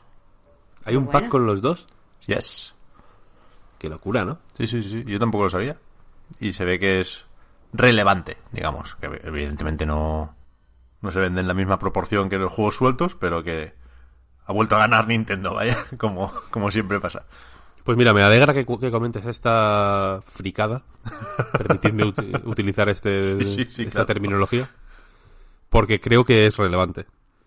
En el sentido de que yo cuando recibí Pokémon Espada en mi casa, en su caja, Pokémon es uno de los juegos que, que compro aunque me manden el código. Este no me mandaron el código, y aún a- pero lo compré porque lo tenía reservado, porque suelo comprar Pokémon siempre, porque es una cosa que me gusta hacer, ¿no? Eh, y lo primero que, o sea, me, me dio mucha alegría recibir un Pokémon, es un momento pues que se lleva repitiendo cada año o cada dos años desde que yo tenía 11 años, es decir, desde hace 20. Bueno, de hecho, Eh, Víctor, por, por aquello de sí. la continuidad, comentamos al grabar el último programa que, que, es- que estábamos esperando que igual te llegara en, directo. eso- eso y no, no fue así, es. pero sí llegó poco después. Lo tienes Poco desde- después de desde terminar. viernes. Eso es. Y me dio mucha alegría, ya digo, pero al mismo tiempo pensé, qué cutre la portada, ¿no? Porque es como cutre, es como el fondo blanco con un Pokémon, es como un artwork Es así. ahí así. un poco desangelado. ¿no? Y creo que esa es un poco la sensación general que me está dando el juego. Me está dando mucha alegría y me está gustando mucho jugarlo está siendo una experiencia muy agradable. Me lo estoy tomando con calma también, la verdad. No estoy intentando hacer nada raro como hice con... No sé si fue con Sol y Luna o con Ultrasol y Ultraluna. Que intenté jugar con un solo Pokémon. Eh, y no estoy haciendo nada, no estoy jugando rápido para an- analizarlo ni nada, estoy jugando a mi ritmo. Llevo ahora unas 12, 13 horas. Más, no he jugado mucho desde que escribí, desde que escribí el- un avance en a Night. Así que llevo, llevo llevar eso, 13 horas. Eh, y, y, la sensación constante es esa. Es como, joder, qué cutre, qué juego más cutre, qué poco se lo han currado, pero qué gustico, la verdad. Porque es un juego, o sea, creo, creo que dice algo, uno, sobre lo robusta que es la fórmula Pokémon desde que salió el original, el rojo y el azul. Eh, porque, porque se ha mantenido prácticamente inalterada y sigue funcionando guay y sigue siendo atractiva para mucha gente. Para, bueno, las ventas, imagino que no, no- quiero apelar a las ventas como algo categórico, pero bueno, a- a- sigue atrayendo a, millones de personas, quiero decir. Eh, y B, de, del, del inmovilismo y de la, de, la pachorra que tiene Game Freak para, o del miedo, en vez de saber, para tocar casi cualquier cosa, ¿no? Porque todos los añadidos suelen ser eh, un poco satélites a lo principal, ¿no? Nun- Nunca se meten en medio de la, de la, eh, pueblo principal, ruta 1, gimnasio, ruta 2, gimnasio, ¿no? Que es la que sigue, que aquí sigue presente con variaciones, ya digo, un poco que orbitan alrededor de esa fórmula principal, como el área silvestre o las las mil chorradicas que que yo, yo, yo creo que son más chorradicas desde fuera que desde dentro. Me refiero, por ejemplo, yo que sé, a cocinar curry, a eh, jugar con los Pokémon en los campamentos, a mandarlos de misiones para hacer mm, encargos, a hacer carrericas por el área silvestre, cosas así. Que entiendo que desde fuera y medidos uno a uno, pues son chorradas, en realidad. Pero que creo que le dan, y que siempre ha sido así en realidad, que le dan mucho mucha personalidad a los juegos. Como el, yo que sé, el acariciar y a, los Pokémon en la 3DS con la pantalla táctil, yo que sé, o cepillarles el pelo. Cosa que he hecho un montón de menos, por cierto. Yo también, yo Porque a también. mí estas cosas de amistad entre Pokémon, yo sé que suena ridículo. Pero es que de verdad me gusta después de una eh, o sea, en, la- los, últimos Pokémon de 3DS, después de un combate, ya fuera porque le habrían ganado, quitado mucha vida, porque le había hecho excepcionalmente bien y había hecho mucho, muchos críticos, el Pokémon te, te miraba y al final te daba la opción como de darle una recompensa, ya fuera darle una chuche o peinarlo o lo que sea. Y a mí eso me, de verdad me transmitía este sentimiento de la- del que quiere hablar la serie, de trabajar en conjunto con tu Pokémon, no lo estás usando, no lo estás explotando para luchar, sino que lo estás, no sé, que hay una relación íntima como la de Ash y Pikachu. Es que ha tenido que venir. O sea, hemos necesitado que hagan, que creen el Pokémon más realista del mundo, Norman Ridus, para que para que cuidar de alguien sea como una cosa guay, ¿no? En realidad, pero eso en Pokémon ya estaba. Y a mí Sí. también me mola. Yo, o sea, yo creo que es verdad que que, efectivamente después de un de luchar contra un entrenador de, o sea, contra un campeón de un gimnasio, por ejemplo, contra un líder, eh, que está el equipo hecho ñapa, pues les llevas al centro Pokémon y luego pues les pues juegas un rato con ellos. Está bien, es una cosa que ya digo, incluso aunque no veas eh, que los tienen en realidad, pero aunque no veas necesariamente los eh, beneficios en las stats, por así decirlo, eh, creo que le da- creo que te ayudan muchísimo a la inmersión en el juego, básicamente. Y a, ya que te lo tomes un poco más en serio, que te involucres un poco más y demás, a mí me mola. Aquí hay unos cuantos de esos, muy graciosos. El del campamento igual es el más... eh, el que más famoso se puede hacer porque es mu- muy de meme, en realidad. Hay muchos memes ya del campamento. Porque es muy gracioso, en realidad. Y los Pokémon, eh, pues, son criaturas muy expresivas y muy graciosas. Eh, pero ya digo, no sé si es tu percepción también, Marta, pero eh, aunque lo estoy disfrutando, ya digo, de una forma sincera y, y, y no muy no muy estridente Cerebral. en ningún momento, quiero decir, es, es simplemente me estoy dejando llevar por la, por la corriente de Pokémon y ya está. Eh, cada, cada cosita que veo pienso, joder, qué cutres, tío. Ayer viendo eh, Jim Sterling ha publicado un vídeo sobre Pokémon. Que dado, hay dos ideas en ese vídeo que me parecen cruciales. La primera es hacer el paralelismo entre Pokémon, o sea, entre Pokémon y Dynasty Warriors. Quiero decir que, que Pokémon es el Dynasty Warriors de Nintendo. Porque no ha cambiado casi nada en 20 años. Porque lo van sacando anualmente y vende como churros. Es como su, su cosa así más o menos vaga y que simplemente funciona, ¿no?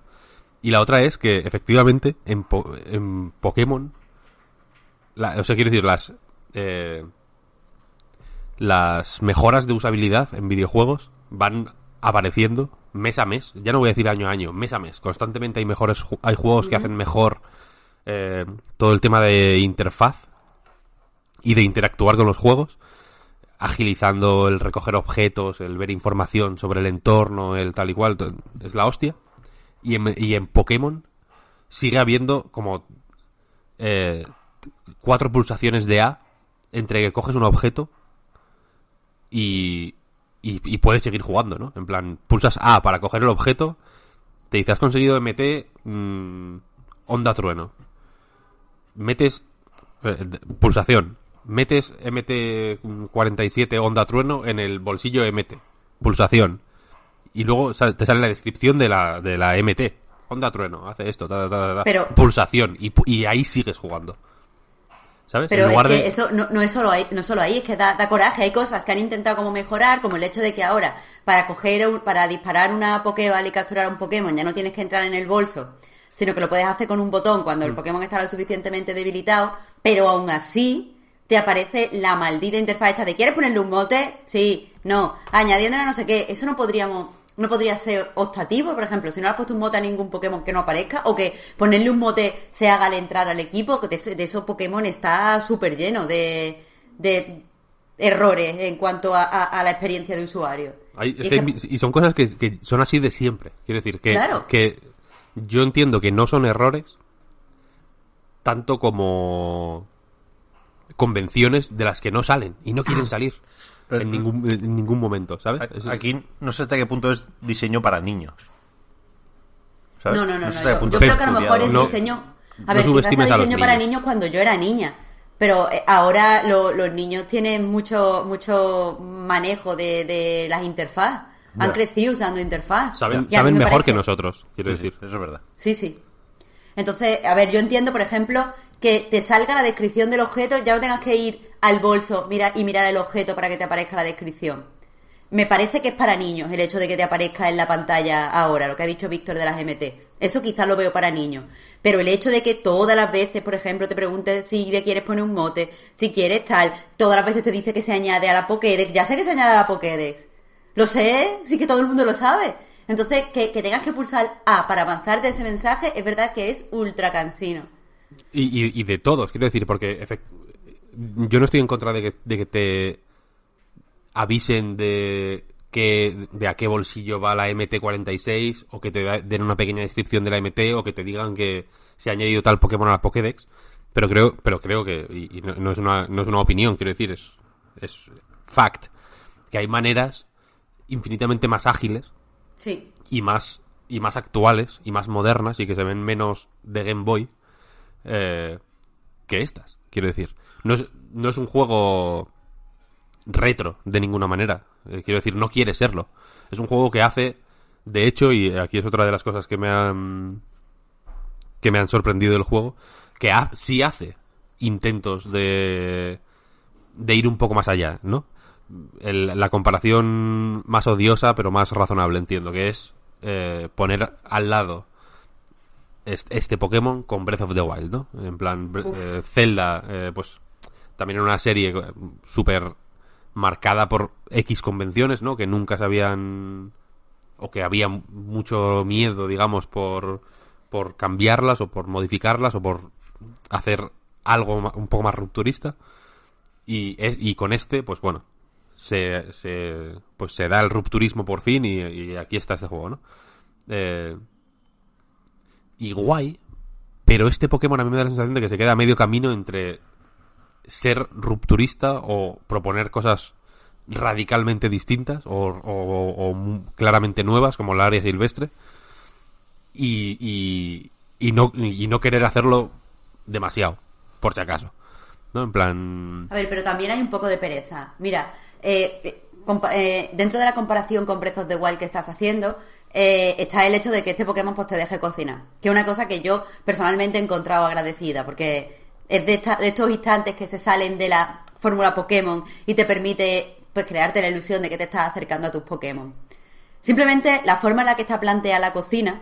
Bueno, la forma en la que está planteada la cocina, para empezar, tiene mucho que ver con el Breath of the Wild. Aunque aquí solo puedes cocinar curry, sí es cierto que te deja eh, pues elegir unos ciertos ingredientes con, con el que puedes experimentar a ver qué sale. Entonces, por ejemplo, tú puedes coger la... O sea, lo explico para quien no haya jugado.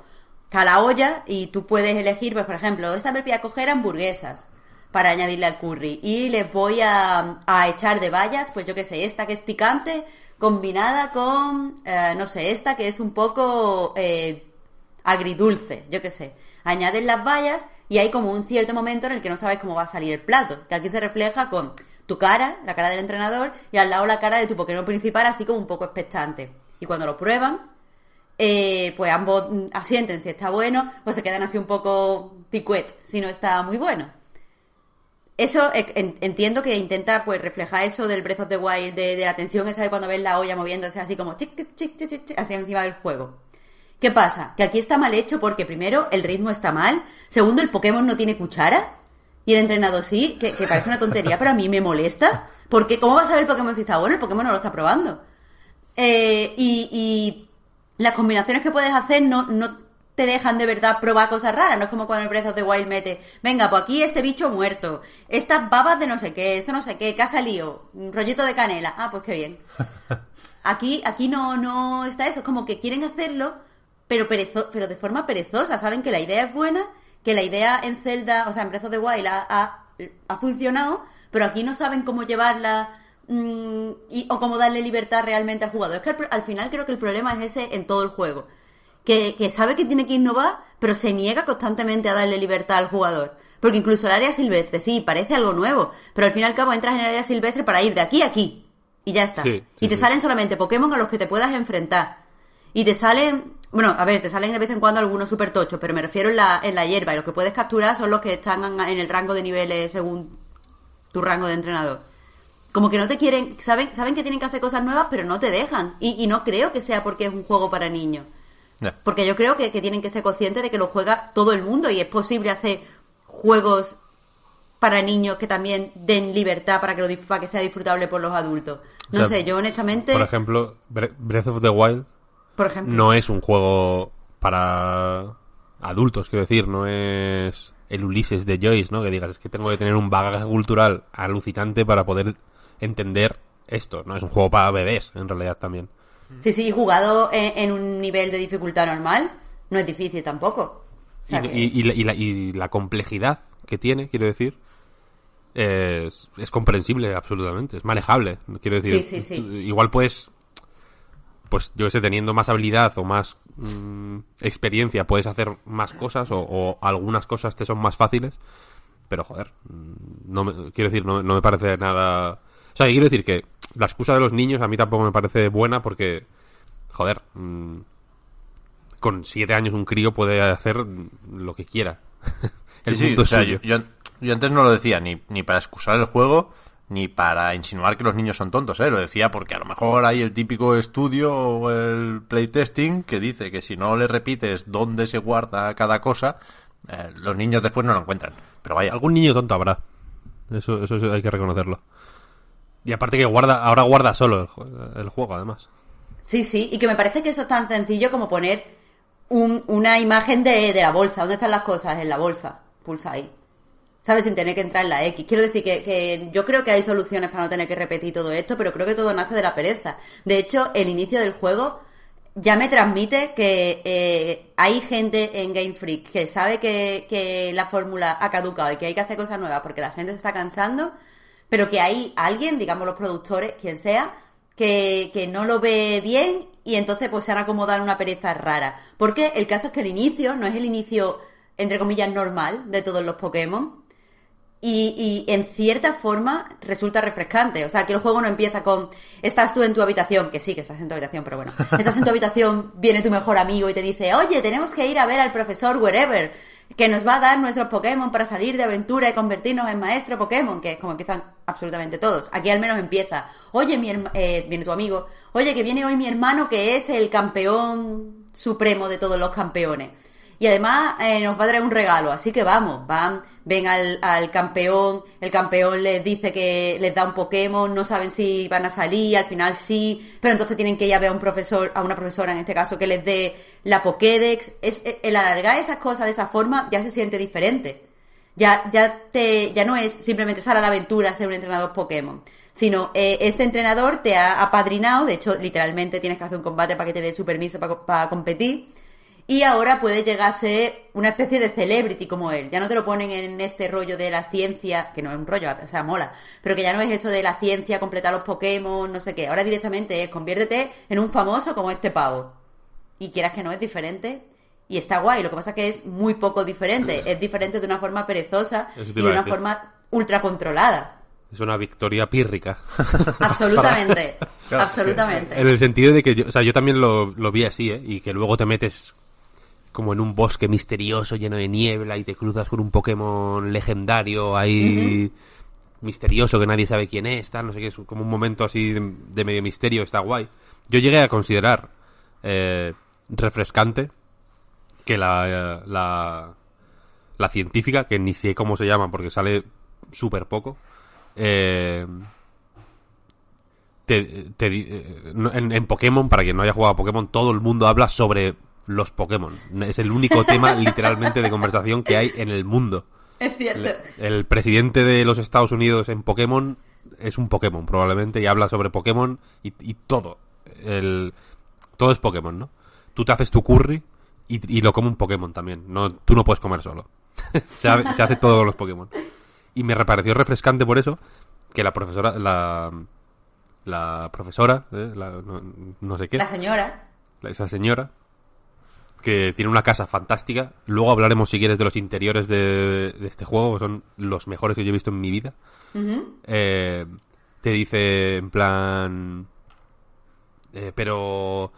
eh, no vamos a estar hablando todo el día de Pokémon. También hay otras cosas muy interesantes. ¿Sabes que hay un montón de variedades de té?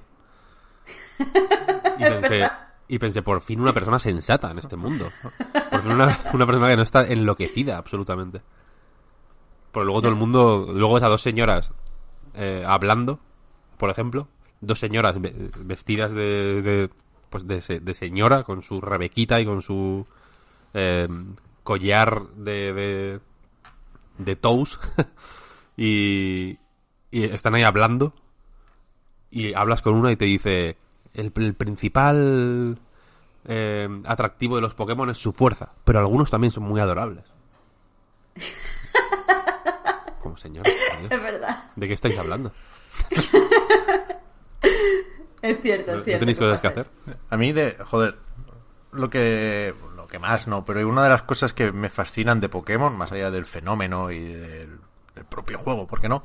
Es lo de cómo funciona Pokémon Company, que creo que es una de las explicaciones a todo esto, ¿no? No, no me imagino quién toma las decisiones con Pokémon. Me refiero a esto de vamos a ser rupturista, vamos a cambiar esquemas, vamos a hacer un principio radicalmente distinto. Porque claro, aquí su juego, o sea, cada juego tiene su director, evidentemente, pero recordemos que Pokémon Company es una empresa particular, porque nos acordamos siempre de Nintendo cuando seguramente ni siquiera es lo más importante aquí, que es Game Freaks y que después está Critters también, que, que, que es, que es la parte que más me fascina porque es la más... La que está más escondida, que hacen los juegos de cartas y, y demás, es, es importante, pero que son los, los colegas de Iwata, ¿no? Los que vienen de HAL Laboratory, de los que vienen de Itoi, y el presidente es Hip Tanaka, que era un compositor mítico. Sí, y, sí. y que, es- que tiene que estar forradísimo gracias a esto cuando, cuando es un tío que, que lo ves. Estaba aquel documental de Red Bull que es muy interesante sobre bandas sonoras, sobre música de videojuegos de hace unos cuantos años. Y sale ahí el Tanaka, que es la persona con más swag y más flow y más de todo del mundo.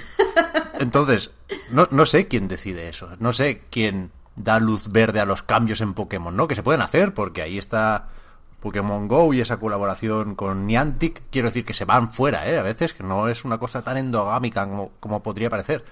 Pero tiene que ser complicado cambiar un Pokémon. Pero de pelotas, ¿eh? Nos lo imaginamos y seguramente no nos hacemos una idea de lo difícil que es en realidad. Por necesario que sea, ¿eh? Una cosa no quita la otra. Sí. Nosotros no Sí. tenemos que justificar nada de esto. Pero que es que es complejo de Pokémon Company.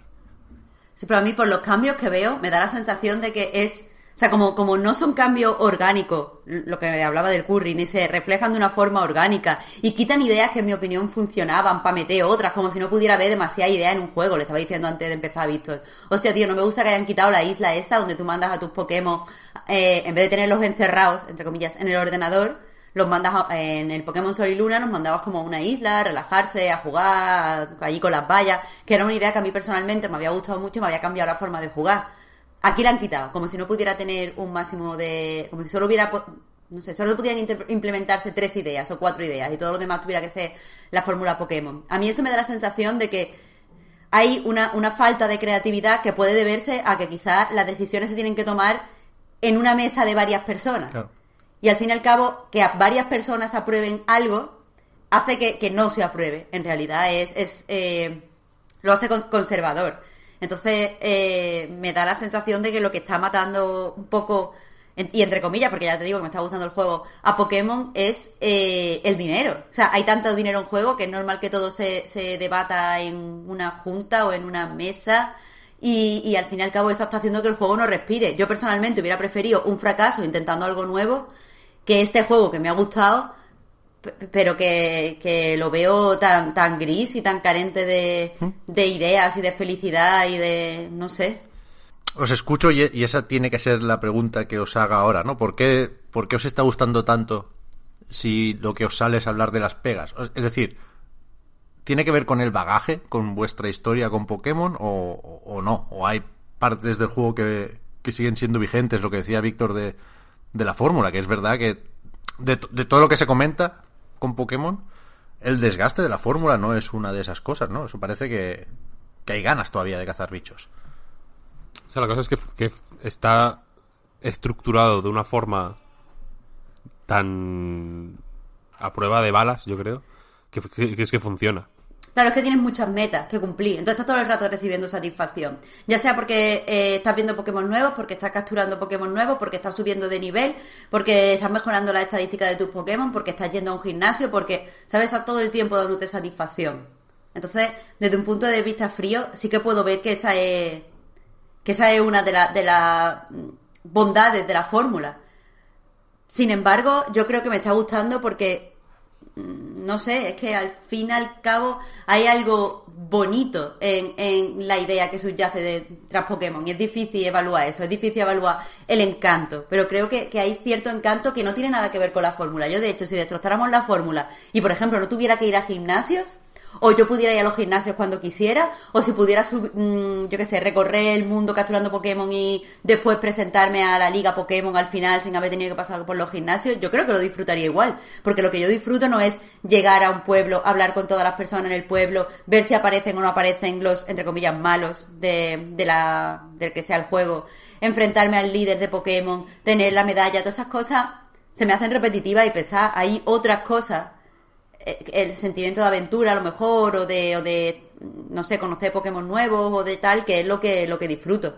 Creo que por eso todo el mundo va directamente a la comparación con Breath of the Wild porque al fin y al cabo lo que te gusta no es resolver una mazmorra o, ir a un gimnasio sino que lo que te gusta es eh, eso el recorrer descubrir el ver lugares nuevos. No sé a mí a mí me gusta cuando entro a, a ciudades y son diferentes por ejemplo Sí, sí. Pero no este- los gimnasios. En este hay muchas ciudades muy guays. es- sí Pero, pero son guays visualmente y luego son el mismo hub de centro Pokémon, un par de tiendas para comprarte ropa eh, y para cambiarte el pelo, tal, no sé, no sé cuál. Una cosa que a mí, por ejemplo, me, me habría molado mucho es que la ropa y el- los cortes de pelo que hay en cada ciudad, por ejemplo, fueran notablemente distintos.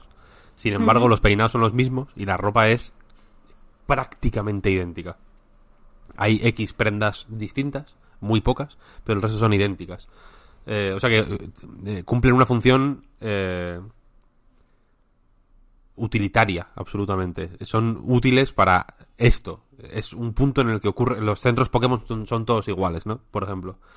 Luego hay una serie de, de cambios a mejor, en mi opinión, y que también son reflejan un poco la evolución del, del, del mundo, por ejemplo, por, de- o sea, por decirlo de alguna forma, del mundo real, como por ejemplo que puedas acceder a las cajas desde cualquier sitio, que no tengas que ir a un PC a acceder a una caja, ¿no? En- Pero en eso no es nuevo, mundo- ¿no? Eso no es nuevo, ¿no? Pero el mundo es wireless ahora, ¿no? O que tengas Mm. el teletaxi eh, de- eh, desde el principio, en vez de tener que equiparle vuelo a un Pokémon, etcétera. Guay, son cosas que, que, que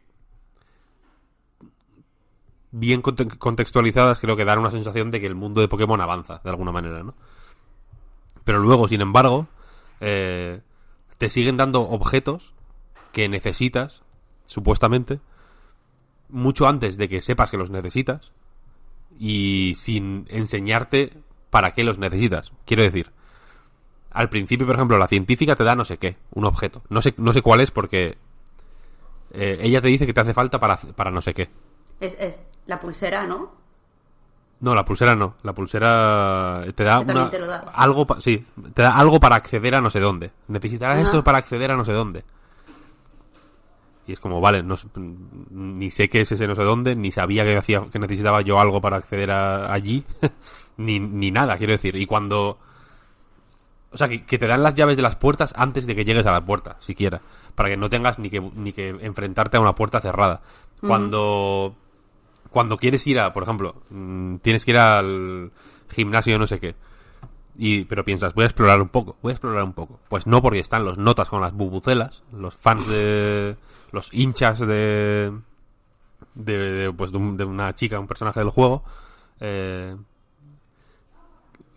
joder, ¿cómo se llama esta gente? De, de Roxy, se llama la, la chica. eh, que, son como unos hooligans, porque el juego está ambientado en Inglaterra, se supone, ¿no? Y en Inglaterra, evidentemente, es eso. Hooligans y estadios de fútbol donde hay combates Pokémon. Eh, pues eso, si hay un hooligan que, te- que no te deja pasar, por ejemplo. o quieres ir a no sé dónde y hay un notas que está...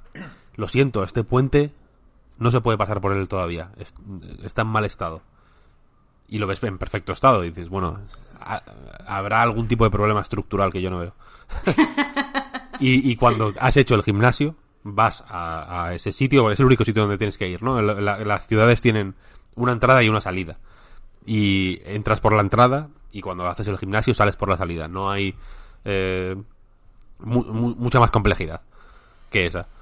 Eh, pues vas al puente, está exactamente igual, no ha cambiado para nada, no, han puesto ni una puta valla de peligro obras o lo que sea. Eh, y ya está, y ya está. Son una serie de, de de- simplezas que, que creo que eran más tolerables en Game Boy, en Game Boy Advance e incluso en Nintendo DS o 3DS, que daban lugar in- incluso a momentos muy sugerentes. Eh, para mí el más icónico es sin duda el Snorlax tirado en medio de la, de la del camino, ¿no? Sobao, que no te dejaba pasar. Eso evidentemente es una barrera artificial súper básica, ¿no? Pero Evidentemente se hasta que... muy bien. Claro, hasta que no consigas la, una flauta, creo que había que conseguir para despertarle, eh, no te no puedes pasar por aquí. Eh, y, y es un juego de Game Boy extremadamente simple. Los juegos de Game Boy, si alguien no los conoce o no los recuerda, eran extremadamente simples siempre. Eh, pero como era un juego tan extremadamente limitado, en un hardware tan extremadamente limitado, y era una fórmula tan absolutamente nueva, ese Snorlax, eh, que técnicamente tenía el mismo tamaño que, eh, que tu personaje, quiero decir, era, era el sprite era del mismo tamaño, Bueno, ahora hablamos de tamaños. realmente parecía grande. Era como, joder, vale, es un mostrenco. Quizá habías visto un artwork o la serie o lo que sea y te lo imaginabas así. Porque. Porque no era tan figurativo. Los juegos tan antiguos no son tan figurativos, ¿no? Tienen un espacio ahí a la imaginación que, que está guay, es sugerente, ¿no? Y realmente, como el. Como en Game Boy eran muchísimo más cuadriculados los juegos, eh, ese Snorlax ocupaba el bloque, digamos, de uno por uno que hacía falta para pasar por el camino, que era un camino de un píxel, o sea, de un bloque de, de ancho. Correcto. Aquí, sin embargo, hay putos Pokémon minúsculos que los podías espantar de una patada, que están ocupando un camino eh, cinco veces mayor, mayor que ellos, que puedes pasar por su lado. Al principio te dicen, hay cuatro Woolus, que son ovejas, Pokémon, eh, bloqueando un camino. Y te dicen, eh, intentas pasar y te dicen, no querrás despertar a los Woolus. y tú piensas, no hace falta despertarlos. Hay hueco entre ellos. Quiero decir, hay un montón de... Puedo pasar perfectamente, ¿no? Sin despertar. Igual con un poco más de cuidado, sin problema, pero puedo pasar sin, sin importunar a estos animales. Yo tampoco quiero, evidentemente, importunar a estos animales. Eh, y es- esa solución, aquí en Pokémon Espada, es vaga. Dices, joder, qué puta cutrez, ¿no? El puto, los putos Woolus estos podía pasar, podía matarles. Con mi. con, con mi. eh, Grookey. Seguro que, que tienen menos nivel. Les podía matar a, a palos. Otra cosa que me ha impactado mucho. Grookey, uno de los Pokémon iniciales, el mono, lleva un palo. Es un Pokémon con un palo. Yo entiendo que ataca con el palo. Es un Pokémon. Es un mono que te, que te golpea con un palo, básicamente. Y hay un Pokémon. ¿Cómo se llama? Nipkit, ¿se llama? O algo así. Que Es, un el zorro, zorrillo que, que borra las huellas cuando roba la comida de otros Pokémon. un zorro triste. Tiene una cara triste. Sí. Yo me imaginaba. Y te sale al Bueno, y un principio poco del siniestro. Es un poco siniestro, pero triste también. Un poco gótico. Sí. Darks. Eh, un poco como el cantante de The Cure. Vamos a ver, versión zorro. Y yo me imaginaba siempre al mono dándole palos al zorro. Pobre. Menos mal que tengo las animaciones quitadas, así que no voy a entrar en ese debate. Eh, pero eso, que, que, que ahora con, con... Yo entiendo que evidentemente cuanto más elaborados son los gráficos, y esto tampoco quiero ponerme en el rollo exigir más de la cuenta. Me lo, lo, lo reitero, vaya, me está gustando el juego, me, lo estoy disfrutando. Pero cuanto más avanzados son los gráficos, evidentemente más tienes que hacer para que no haya, para que no se noten cutradas. ¿no?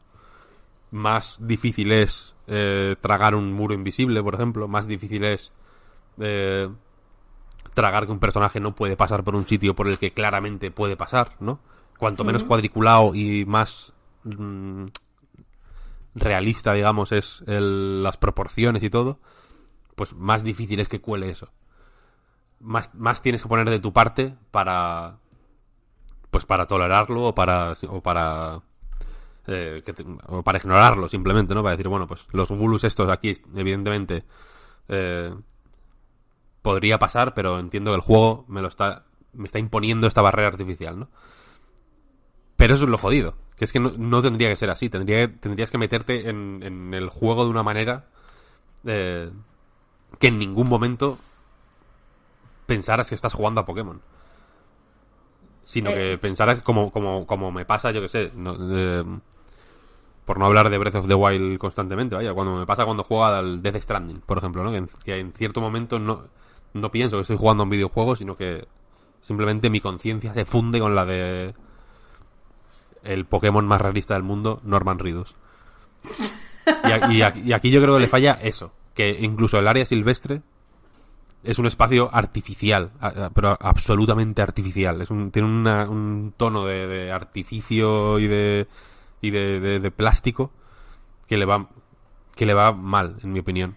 A mí es que esta, esta zona salvaje y tal, es, me parece que es mi avatar de Pokémon jugando al Pokémon Go. Y ya tiene sus cositas. Pero que precisamente esta artificialidad, eh, comenta Víctor, es lo que hace que no funcione eh, el Dynamax, lo que han metido aquí de hacer a los Pokémon gigantes.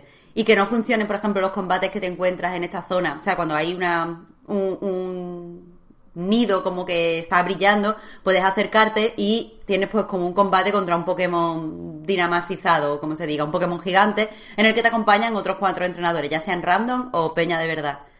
Pues a mí no me funciona, primero porque es interaccionar con ese nido y de repente estás como en un escenario del apocalipsis, que no tiene nada que ver con la zona en la que estás y, eh, la verdad me parece un salto brusco y muy artificial, pero es que aparte, eh, esta, o sea, el primer combate Dynamax que tuve fue contra un Clefairy, eh, en el que el único Pokémon que se hizo gigante fue el mío y los demás entrenadores pues tenían a sus Pokémon chiquitos.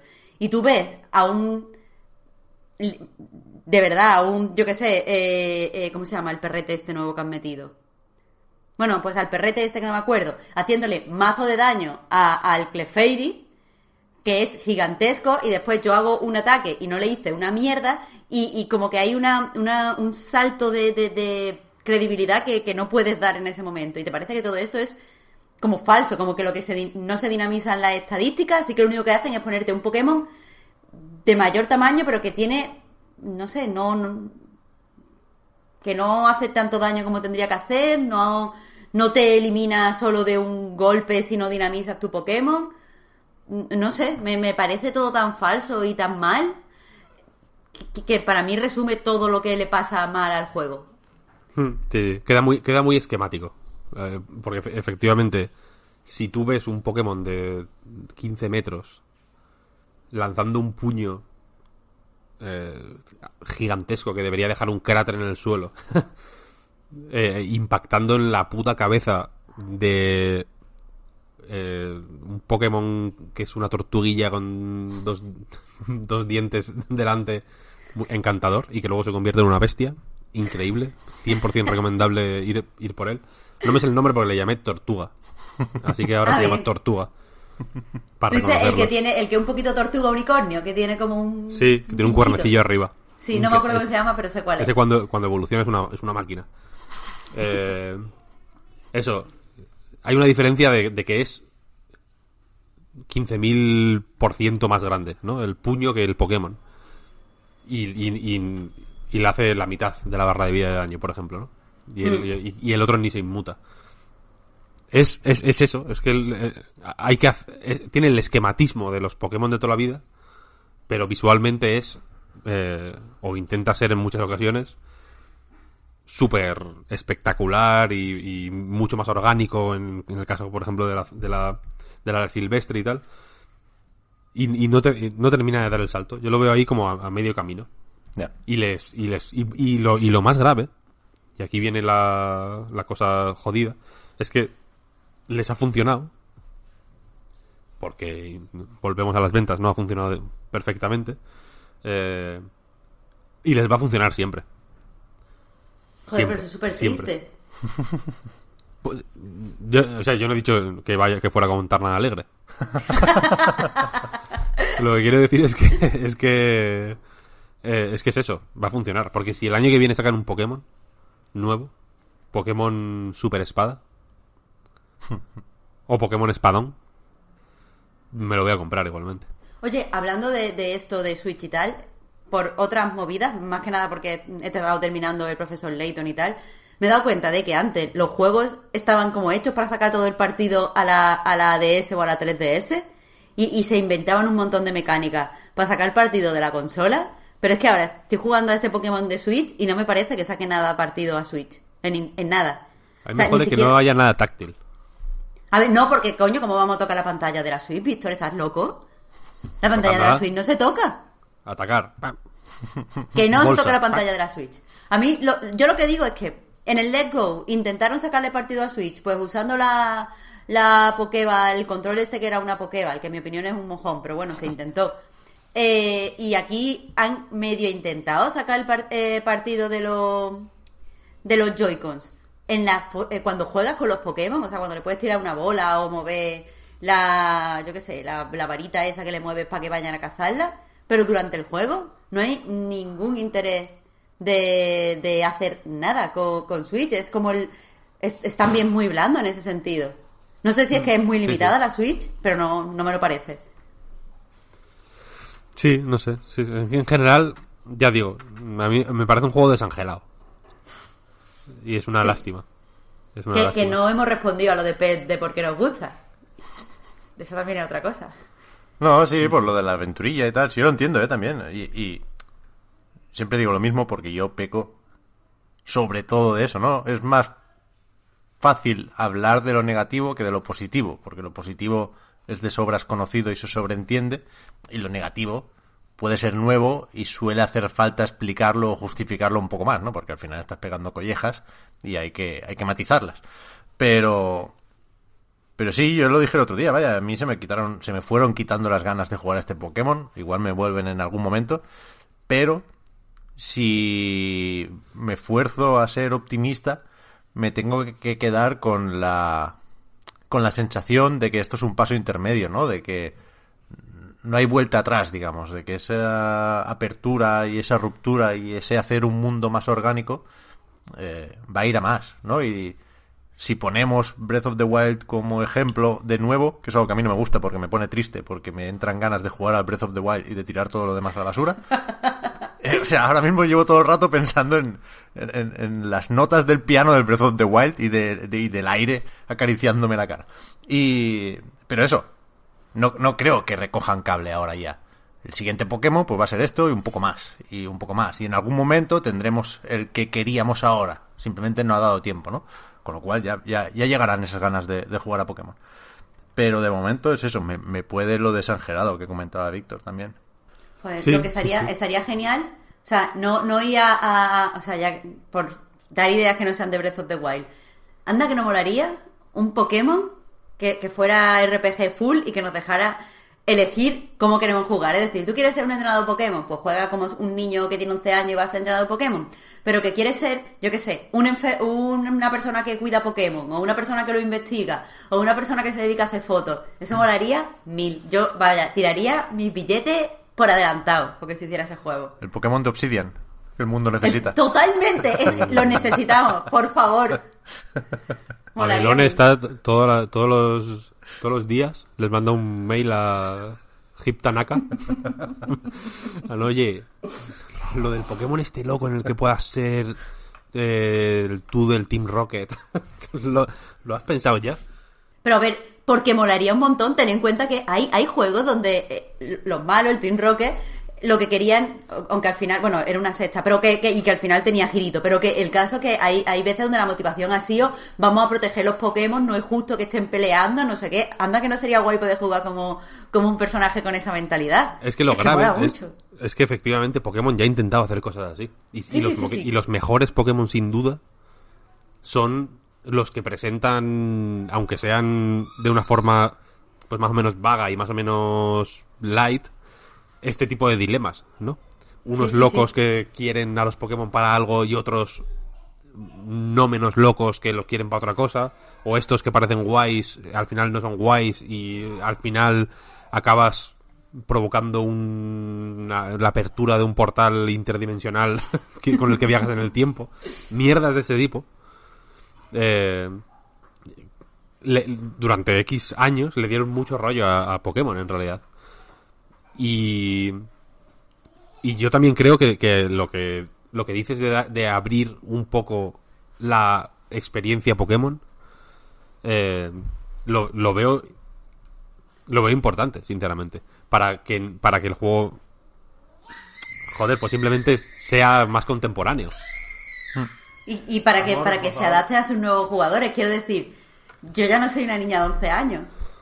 Estaría, o sea, está guay que mantengan el perfil y que, y por ejemplo, ese fuera el perfil para jugar con niños, donde te expliquen mil veces las cosas de los Pokémon y te expliquen mil veces dónde están los objetos en el bolso, pero estaría guay que hubiera perfiles de adultos para los que hemos crecido jugando a Pokémon y, y no sé.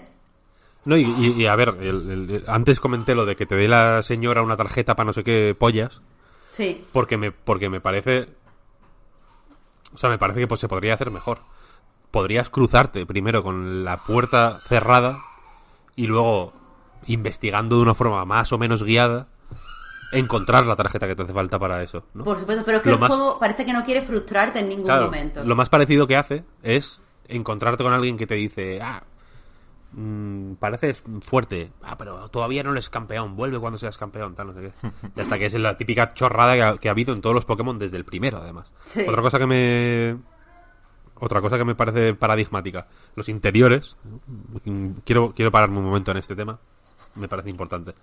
Son encantadores. Son lo mejor. Las casas de la gente las adoro. Entro en todas. Me encanta. Pero son muy poco interactivas. Eso es lo que iba a decir. Están que yo muy bien entro hechas. por si hay algo que pueda rapiñar, porque la persona de dentro diga, ah, eh, veo que eres un joven entrenador, toma un Pokémuñeco, o lo que me dé en ese momento. Pero, pero es verdad que no te deja cenar en las casas. Ya ni Pero te deja cambiar Pokémon- los canales de la tele. en el Pokémon rojo eran más interactivas Sí. Y podías leer los libros de la estantería, por ejemplo. y podías mirar en las papeleras Es ¿Por qué verdad, es no- verdad que podía. porque aquí no se puede mirar en las papeleras Totalmente, tío, totalmente. para ver si alguien ha tirado algo. Ese tipo de, de- de chorradas, eh, insisto, le darían, le darían, eh, le darían eh, sin, sin necesidad, yo creo, de cambiar de una forma muy radical eh, la, la experiencia Pokémon, digamos, le darían un, un rollo al, al juego, ¿no? Un poco de frescura. En vez de ser el mismo eh, la, la misma fórmula más o menos encorsetada, eh, disfrutable, pero que, y, y- y aprovecho para responder a Pep, que, que yo vuelvo a ella únicamente por nostalgia, yo creo. O, o- Yo también. o quizá únicamente, no únicamente por nostalgia, sino en gran medida por nostalgia. Porque es o por, incluso por costumbre. Es algo que he hecho siempre. Tengo, cua- cuando pienso en mi casa en León, por ejemplo, tengo mil recuerdos de, yo qué sé, mm, en Nochevieja, volver a las 5 de la mañana pedo y ponerme a jugar al Pokémon. Toda mi familia dormida y yo ahí borracho como una mona, metido con, con, la- con las sábanas hasta arriba, en la fría Nochevieja leonesa, eh, con la DS jugando al Pokémon, por ejemplo. Recuerdo en la universidad, el, el día que salió no sé qué Pokémon era. No me acuerdo exactamente qué Pokémon era. Esto fue en 2007, debió ser, 2008. La cosa es que eh, recuerdo perfectamente. A ver, estos son la. Esto no, estos son. Este momento no es muy- no es muy dinámico, pero creo que es importante. Pokémon Diamante y Perla podría ser. No, Diamante, dia- no, Diamante esto estaba en León yo. Era Pokémon Pokémon Platino. Nada menos. Pokémon Platino. Sí, porque no era 2007, sino 2009 debía ser, algo así. Eh, yo estaba con mi compañero de piso, otro Pokémoníaco. Evidentemente nos juntamos entre Pokémoníacos en el mundo, esto ocurre así. Y no fuimos a clase para ir a, al game a comprar el Pokémon. Y volvimos los dos con nuestros Pokémon, ya adultos, pero aún así zopencos como niños. Eh, volvimos a casa a jugar al Pokémon, contentos. Él se compró una Nintendo DS, de hecho, no la tenía. Eh, entonces tengo un montón de memorias y de, y de- y de momentos bonitos y de recuerdos, quizás no directamente asociados a Pokémon, pero que desde luego eh, eh, había Pokémon de por medio, quiero decir. Y, entonces pues vuelvo atraído por, por eso, como, como, quiero decir, como todo el mundo que, incluso, quiero decir, ¿no? Pokémon es, es un juego infantil, etcétera, entonces, claro, me pueden decir, no, es que, joder, eres un Peter Pan, ¿no? Estás, o, o- o est- estás tarado, ¿no? Porque estás intentando, intentando eh, recuperar una infancia que ya no va a volver, tal, tal, tal, tal. Pero incluso la gente que, yo que sé, que, que juega, que jugó al Baldur's Gate con 12 años, ¿no? Y que se lo juega ahora, en- con- de manera nostálgica, ¿no? Pensando en ese momento, aunque Baldur's Gate sea un juego, pues, que se, que, se considera más, más maduro o más adulto, la, la sensación es, la, es exactamente la misma. O quien juega a Age of Empires ahora, ¿no? Ahora, se dice, hostia, me voy a instalar el StarCraft o el Diablo 1. A ver, a ver cómo... Esa, es, es esa misma nostalgia. De... Esto es algo que, que, que, que conozco y que me es familiar y que me, y que me da una calidez de base que no me dan casi ningún juego, en realidad y vuelvo constantemente a Pokémon por eso. Y, y, y en buena medida, seguramente lo estoy disfrutando tanto por eso. Y que, a ver, también el conocerte la fórmula, el saber lo que va a pasar, el saber que infantil también funciona un poco de, de lugar seguro. Que sé que a mucha gente no le gusta la expresión, pero bueno. Eh, como que. No, no, es, es un espacio seguro 100%. Es, aquí Claro. todo va a ir bien. Exacto, no, aquí- exacto. Yo, yo creo que estos días. Toda la gente es positiva, toda la Pero- gente es de buen rollo. Hasta el puto Berto, que es el que es como el niño malo. Tampoco es, yo qué sé, es un niño, ¿no? Al final tampoco parece tan malo, simplemente un niño malcriado. De una hostia se le, se le quita la tontería. Claro, eso es lo que te digo. Incluso lo- los entrenadores chulitos. Al final los derrotas es como, cáspita, pues, pues nada, nos vamos, toma mi dinero. Es todo guay, tío. Total, total. Hay un minero eh, que, que, que, bueno, que te lo cruzas y es como el típico combate con un entrenador random de ruta, ¿no? Que, que cuando se chocan las miradas empieza el combate. Eh, que te dice, ayúdame, mi Pokémon se me está subiendo la chepa. Y es como un Pokémon tipo piedra. Lo vences porque es fácil. Y cuando hablas luego con él te dice, es que se pone muy nervioso y un combate le ayuda a relajarse. "Ah, qué majo. Es que luego son gente amable, son gente cálida. Ah, Los policías se ríen mucho. está bien, está bien. Es, un juego, ya digo. Eh, he visto a mucha gente que no había jugado a Pokémon eh, desde hace mucho. Entiendo que es el tipo de gente que consideraba o que, o que por casualidad se dio la circunstancia, vaya, de que eh, tenía asociada la consola portátil a la infancia, que es algo que, que ocurre mucho, ¿no? Eh, que durante X años, pues la época de Nintendo DS y Nintendo 3DS, por ejemplo, no jugaron a ningún Pokémon y que han vuelto a Pokémon con este. Y que claro, pues mm, con el tiempo que ha pasado, pues ya no ni, se acuerdan de la fórmula o la tienen mucho menos fresca o desde luego no tienen ningún tipo de de vínculo emocional con ella, digamos, y, que lo están disfrutando mucho. Pues lo entiendo, lo entiendo. Porque probablemente para esa gente se, las, las cutreces y las estrecheces que sin duda tiene el juego sean menos evidentes.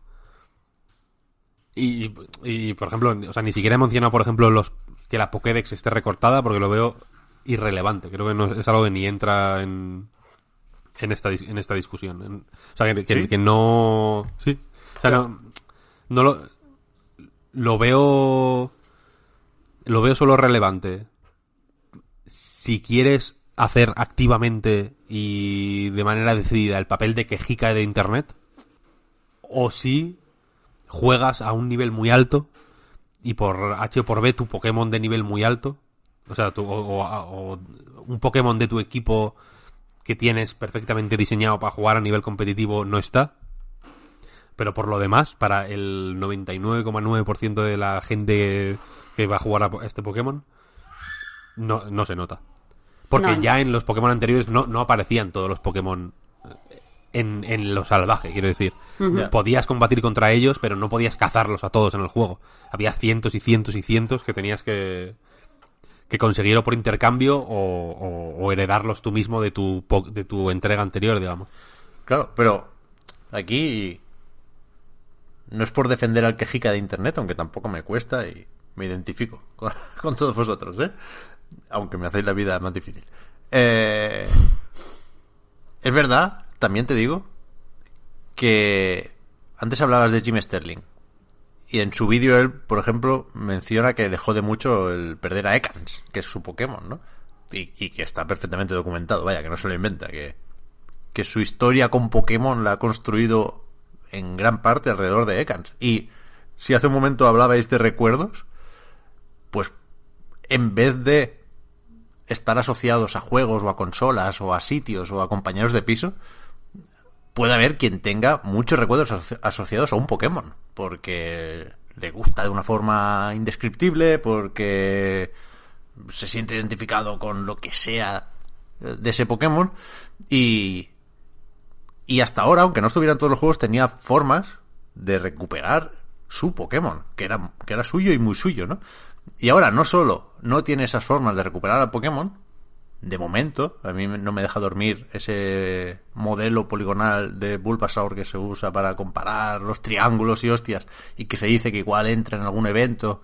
Creo que, que, que se va a actualizar más que los otros Pokémon, por supuesto, este espada y escudo.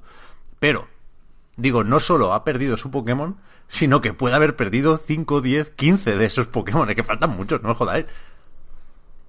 Ya, pero es que no, no influye en la experiencia del juego. Y aparte me parece. O sea, entiendo absolutamente a, a la gente que. al quejica de internet. Lo entiendo. Todos creo que en algún momento somos los quejicas de internet. Pero, pero también no hay que cerrarse, siempre hay que decir, ¿y si encuentro un Pokémon interesante ahora entre las nuevas propuestas? Eso está claro, eso está claro. ¿Y si el Meowth de Galar es Que no me creo, o sea, absolutamente increíble? bueno. O sea, Y- y teniendo en cuenta que os gusta el nuevo diseño, de, el antiguo diseño de Sony, pues yo y, su- y- y la evolución de ese Meowth. Meowth, el Meowth normal, para quien no lo sepa, antes, en los, en los viejos y malos tiempos, evolucionaba como un gato super estilizado, como una especie de cosa Persian, tío. sexy, ca- prácticamente, ¿no? Tenía un toque como de que te quería seducir. Bueno, era, en pero los dibujos era el que tenía el malo, además. Era de, de- de malo acariciando ese gato. Efectivamente, Como el. Inspector Gadget. Tiene ese rollo sucio, ¿no? De la, de la, de la maldad. De Magnate, claro.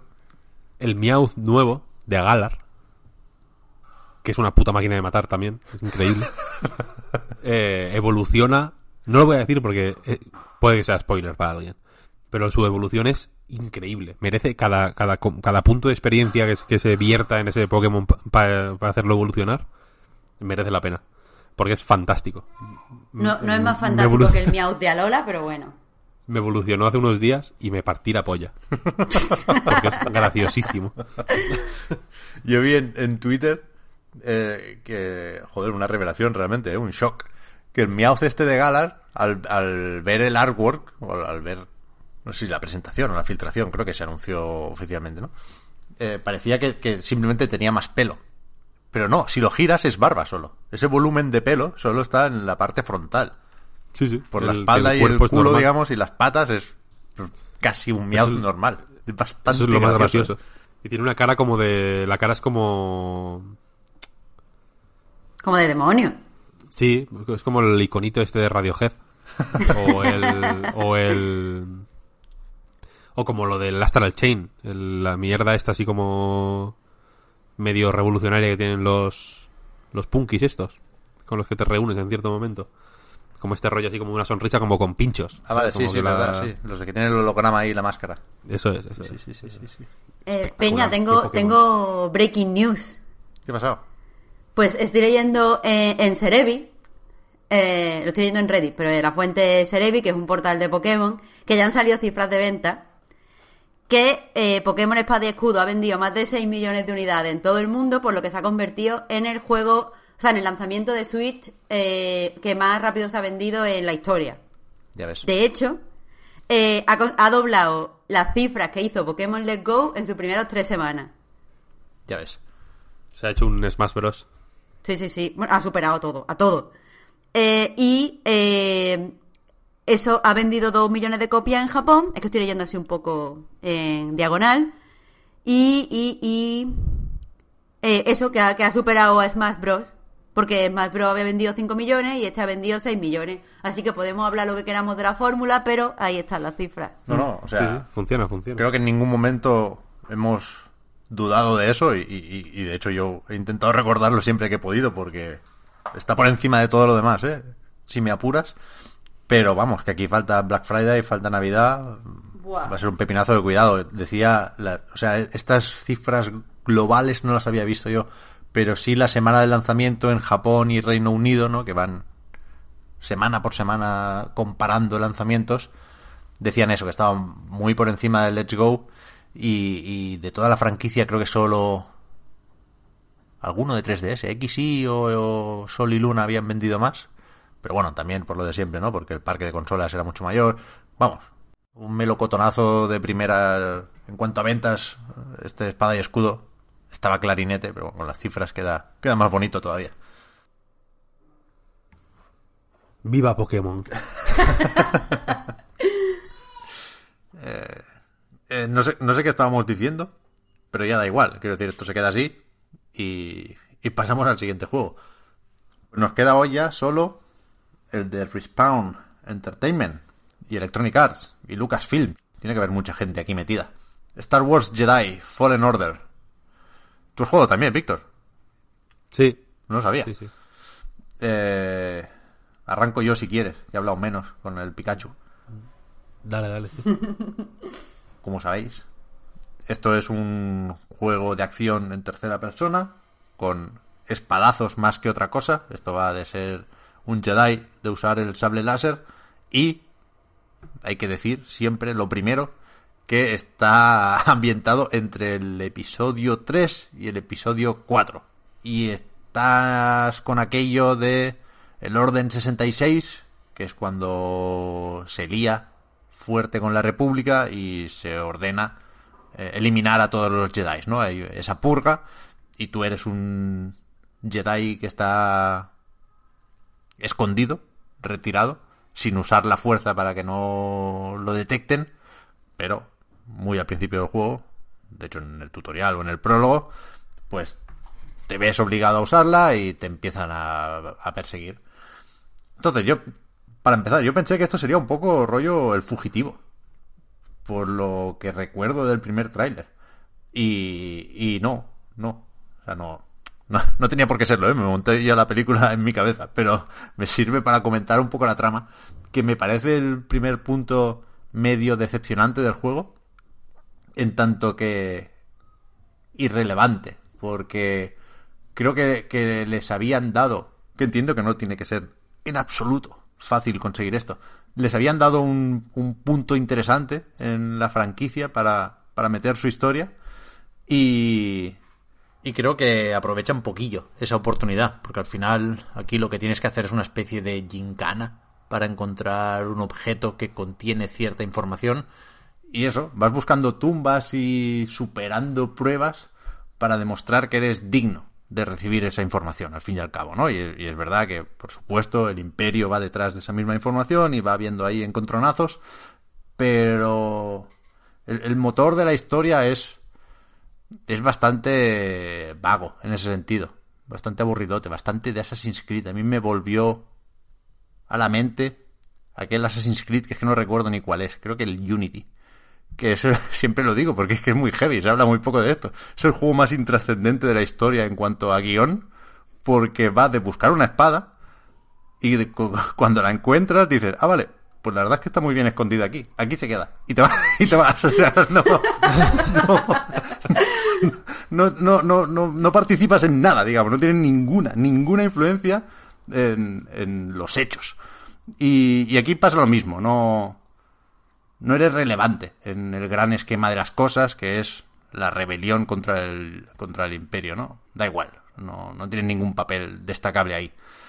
Entonces, nos quedan los personajes que sin ser catastróficos, pues sí son un poco sosetes también. Yo creo que hay un error de casting para empezar con el protagonista, que aquí nos gusta mucho el actor, lo dijimos cuando se anunció el juego, ¿no? Que lo veíamos en Semiles y tal, pero creo que aquí no pega, que, que tiene pinta de empanado en todas las cinemáticas, que querían hacer un Tom Holland como en Spider-Man con Star Wars y que les ha salido regular.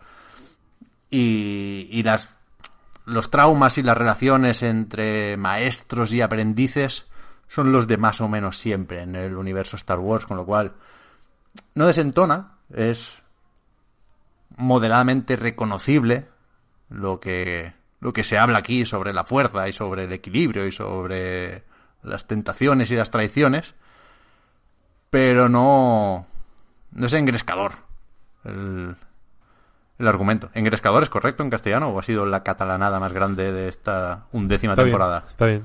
Vale, vale. Creo que, es- creo que está bien, creo que está bien.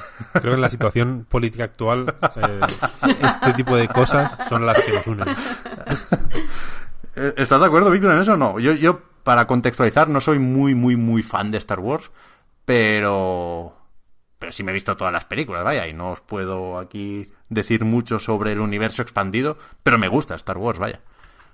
O sea, ese es mi, mi punto de vista sobre, sobre lo que tiene que decir Jedi Fallen Order. Por suerte, como, o por desgracia, como suele pasar con esto de los videojuegos, se puede prestar poca atención a la historia y aún así disfrutar mucho de Star Wars Jedi Fallen Order, que yo si tengo que definir o describir con una palabra, es esa, es disfrutable, que es verdad que es que es lo primero que se me ocurre a la hora de hablar del juego y también es lo último, pero que ya es, ¿no? Y, y- y no, no sé si hace falta explicarlo mucho, pero para mí un juego disfrutable es uno que entra solo, que, que con poco hace mucho, ¿no? Que, que sin que tengas que estar muy, muy, muy atento a las mecánicas o sin que te lo tengas que tomar muy en serio, el simple hecho de moverte por ahí, de desplazarte, de descubrir cosillas, de abrir atajos, pues ya, ya hace que, que, que funcione y que, y que eso, que lo disfrutes. Yendo a ejemplos, que además en este caso creo que son referencias también. Eh, para mí el, el ejemplo claro son los Tomb Raider nuevos. El Shadow el que menos, que me parece más flojete, pero tanto el reboot de Tomb Raider como sobre todo Rise of the Tomb Raider me parecen el ejemplo perfecto del juego disfrutable, ¿no? Y, Star Wars Jedi se siente muy Tomb Raider. Se parece en muchas cosas. Hay, insisto, hay tumbas, la forma de moverse por ahí, de escalar, de, de, de- de pasar por encima de precipicios haciendo equilibrio sobre un tubo. Es similar, es, es- es muy similar. Y está bien. No es magistral, no te cambia la vida, pero está bien, es disfrutable, insisto. A mí, sinceramente, me parece un juego sin con demasiadas pocas ideas como para como para poder mm, celebrarlo a gusto. Quiero decir, como los Tomb Raider, efectivamente, que son juegos muy disfrutables, eh, pues puedes pasar un buen rato si eh, Star Wars es tu Pokémon, por así decirlo, ¿no? Y llegas ahí atraído por Star Wars y ya que estás, pues bueno, te pasas... un- Yo no he jugado mucho, pero yo que sé, 15 horas puede durar. Sí, por ahí, sí. Yo tampoco me lo he pasado, ¿eh? Llevaré 12 por ahí. Me falta poco. O sea, vi un long play y aquello de que mueves el cursor para que vaya cambiando la previsualización de YouTube y, y parar justo para no comerte spoilers, pero estaba casi al final de la barrita. Me falta muy, muy poco. Pues, yo- pues eso, pasas 15 horas entretenidas, está guay, pero al mismo tiempo, si Google Stadia lo incluye entre su catálogo de lanzamiento, no es un motivo para comprarte Google Stadia. No sé, no sé si me explico. Hmm. Tener los Tomb Raider en Google Stadia no es un motivo para comprarte Google Stadia. Y este juego, pues no es un motivo para decir, joder. eh, eh, Desde luego lo has comparado con Tomb Raider y no con Uncharted. No es el Uncharted de Star Wars. Está claro. y a mí me sorprende. lo, ese lo cancelaron. Y a mí me sorprende lo rápido que se puede copiar Sekiro. ya. ¿No? O sea, Es cierto. joder, qué atentos han estado. Sí. qué velocidad A ver, para que- hacer un Sekiro de Star Wars. Que igual es casualidad, ¿eh? Que por tiempos, si sale Vince y mira fijamente a la cámara, Vince Zampella, de Respawn Entertainment, mira fijamente a la cámara y dice, es casualidad, empezamos a hacer esto antes de ver Sekiro, lo, lo puedes dudar. Y yo me lo podría llegar a creer. No, no, no, no sé si en entrevistas han reconocido que se han basado en Sekiro para el sistema de combates, ¿eh? que efectivamente se, se- se parece mucho por el parry, por, por, por los choques de espadas. Láser, en este caso. Por saltar desde arriba y ejecutar desde arriba. que, o sea, Hmm. todo. Es que es, es alucinante, es muy fuerte. Y funciona, y funciona guay, eh, quiero decir, porque por ejemplo, hacerle parry a los disparos para devolverlos Eso para mí es lo mejor del juego. Es fenomenal. es una sensación fantástica, es una maravilla. Cuando hay tres Stormtroopers y se lo haces a los tres de forma secuencial, o sea, no desperdicias ni un disparo de blaster, es pum, uno, pam, otro, pam, o cuando otro. hay cuando hay un notas lejos disparándote y varios notas en el suelo, digamos, Hmm. atacándote cuerpo a cuerpo y matas a los que está- te están atacando cuerpo a cuerpo con los disparos del blaster. Ya ves. También mola mucho. O sea, tiene, tiene situaciones fantásticas el juego realmente, a nivel de combate y de y de explotar de una forma muy primaria y muy visceral el, el- lo que uno imagina cuando piensa en el combate de Star Wars, por así decirlo. Sí. Pero se queda un poco planito, es verdad. O sea, Se queda muy plano, se queda muy plano. Tiene, y, y tiene, es que tiene cosas de. Tiene cosas de. Hemos. Por, por ejemplo, una, una de las cosas que. que. que yo creo que son muy valiosas, o uno de los valores principales de los Uncharted, es. eh, que, que muchas secuencias muy espectaculares no se reutilizan. Quiero decir, cuando hay una movida de que te tiras por un por una cuesta, por un terraplén, caen coches o vas en moto o no sé qué, no sé cuál, no es la parte de las motos que va a salir constantemente en el juego. Porque la han hecho una vez y la repiten varias veces, ¿no? Y aquí ocurre, ¿no? La sección de deslizarte es la, la parte de deslizarte del juego. En ese sentido me, me parece muy... un, poco anticuado en ese sentido, ¿sabes?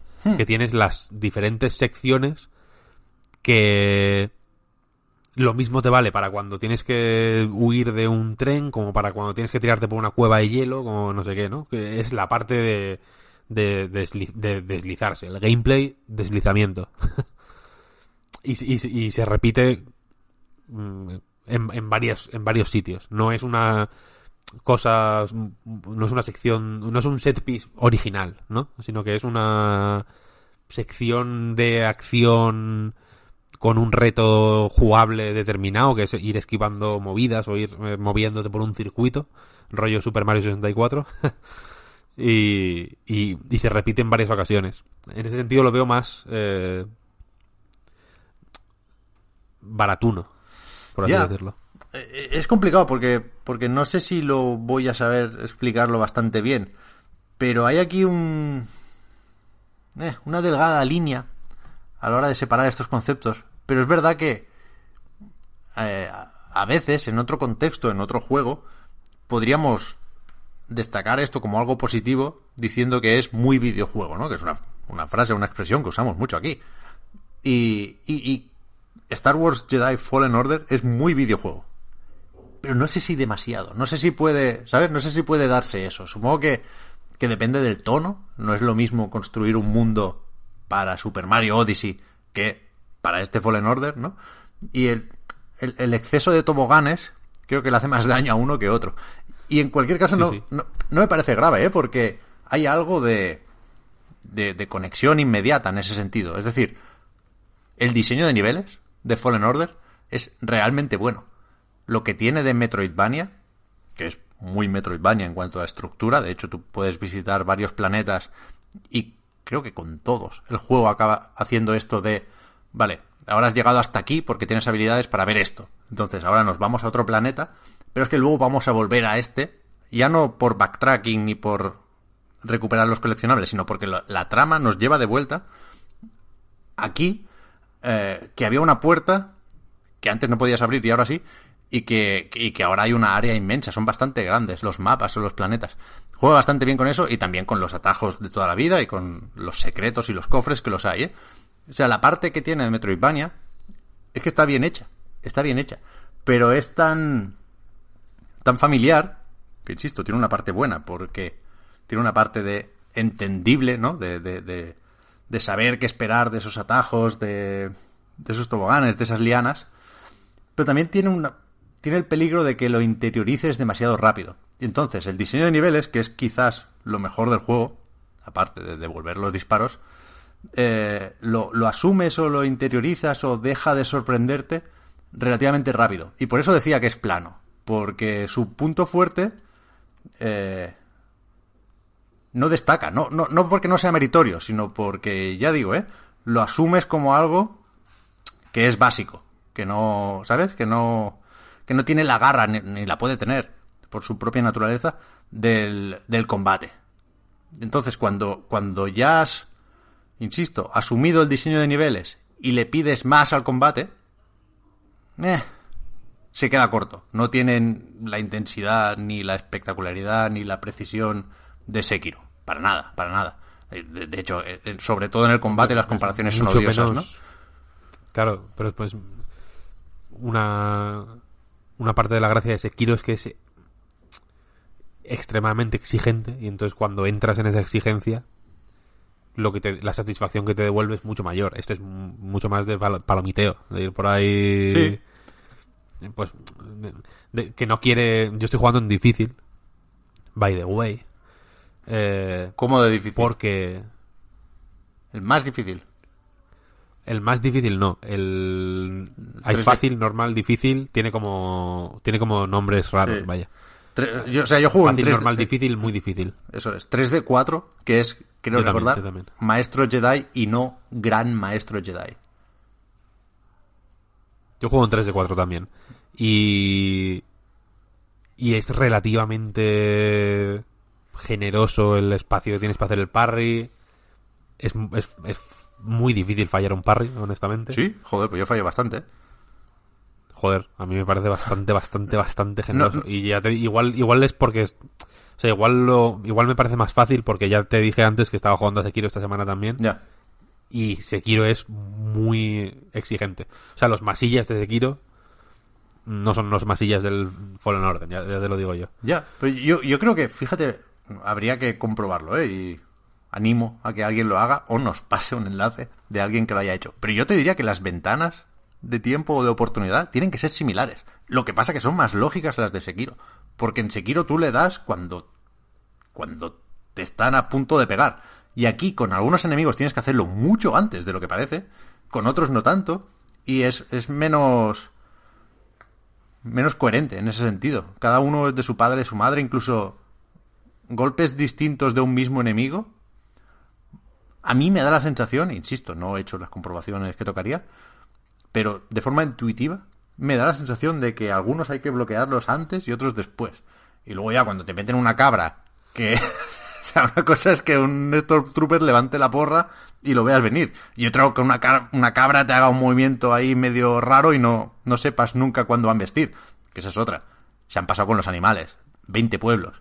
O sea, entre, entre luchar contra el imperio, que es lo que mola, que es lo icónico, eh, y, y pegarle a sapos, cabras, ratas, gusanos, escarabajos. O sea, la fauna, tío, que, pero ¿qué le pasa a la gente con los animales? Dejadlos en paz, pobres, no quiero. O sea, como Jedi, lo último que quiero es cortar a una rana por la mitad.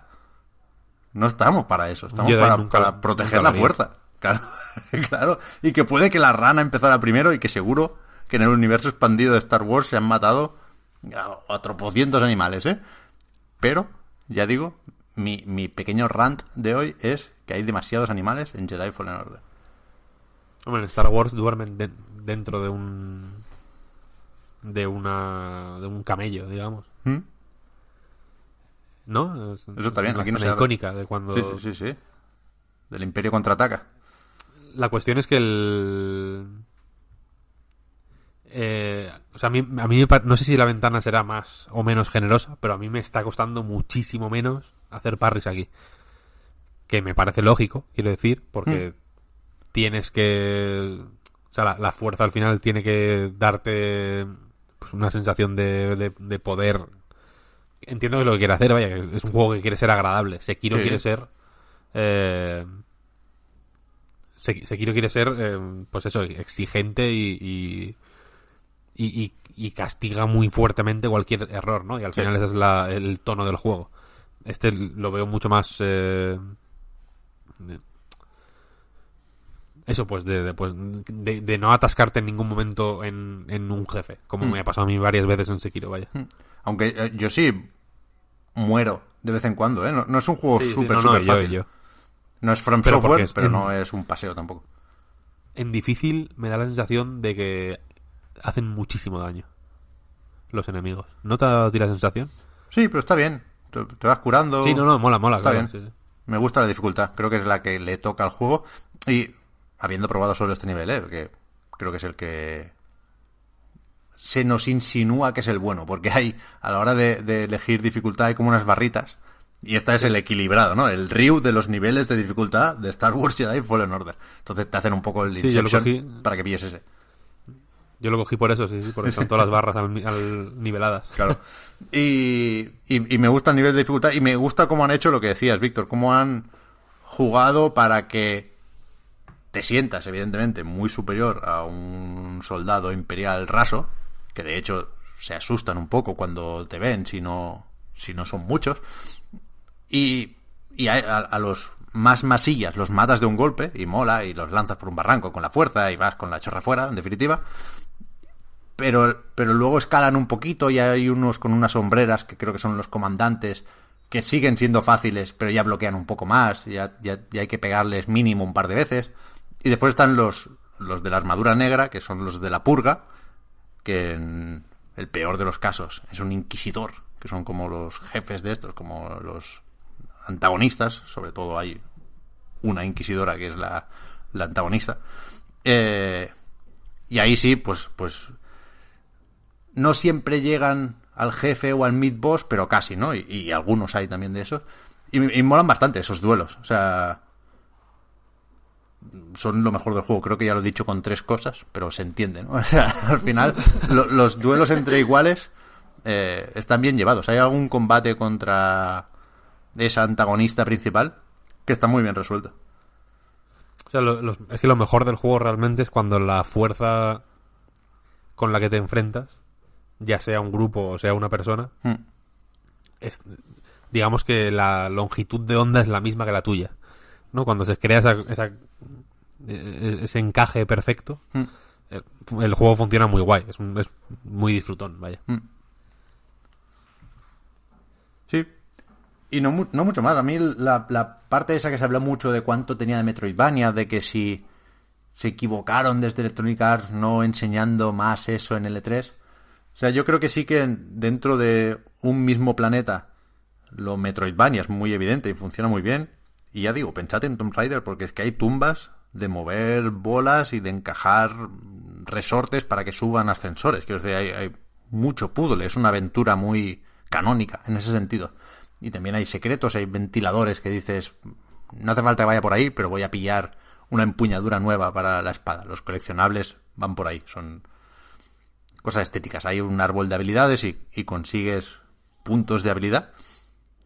Eh, hay un sistema de almas y de hogueras también. Pero, ¿a qué venía esto? Ah, sí, que lo de poder intercambiar el orden en el que exploras los planetas tiene poquita importancia. Al final está la cosa bastante más guiada de lo que podría parecer, porque aunque aterrices en un planeta que no es el que está marcado como objetivo principal, puedes moverte un poco por ahí, pero te encuentras rápido un bloqueo que te dice, no, aquí hay que volver más adelante. Pero bueno, no, no está mal, no está mal. Eh, sí que me sorprende que esté un poquito menos cuidado de lo, de lo que debería. A nivel técnico, es un juego más o menos resultón. Sabemos que en Respawn, joder, vienen de utilizar para su anterior juego el motor gráfico de Half-Life 2, ¿eh? el Source, pero el 1. Imagínate el Apex cuando le metan el Source 2. Pero no, no, nunca han destacado por esto, pero sí son resolutivos y resultones.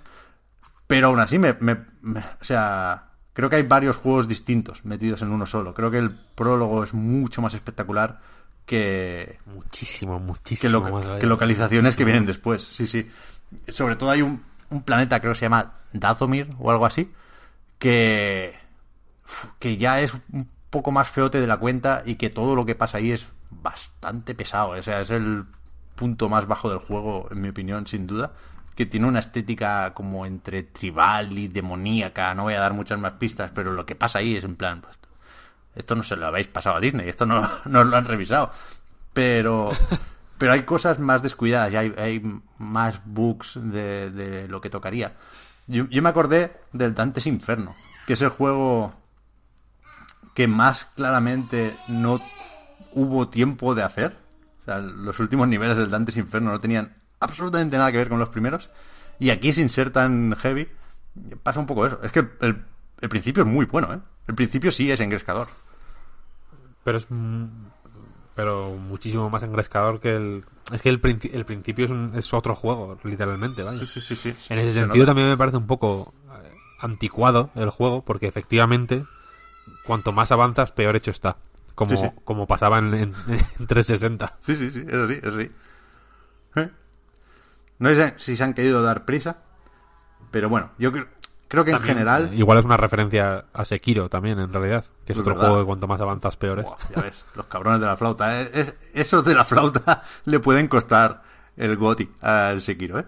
Pero eso iba a decir, que cuando salieron las nominaciones de los Game Awards, mucha gente echó de menos el Star Wars Jedi Fallen Order. No, no por expectativas, sino porque ya lo habían jugado y les parecía lo bastante bueno. ¿eh?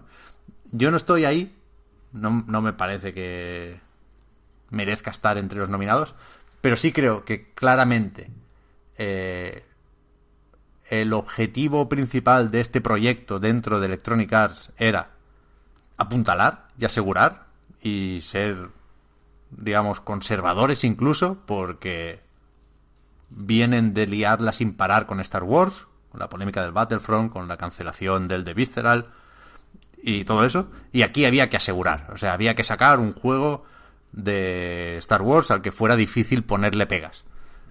Y creo que, que eso lo han conseguido. Que no. A mí no me ha volado la cabeza. Pero sí. Sí celebro y sí. Puedo llegar a recomendar. Si sois moderadamente tolerantes con eso. Con lo de. Las referencias muy, muy evidentes. Y. La falta de ideas propias. O de. Maestría muy, muy clara en, en un aspecto concreto. Yo creo que si te dejas llevar un poquito. Es un, es un juego que se, es que se disfruta mucho. Es que no no puedo sacar otra conclusión que no sea esta. Está bien, está bien. Ahí de hecho, no sé si si tú Víctor has llegado ahí o lo interpretaste así.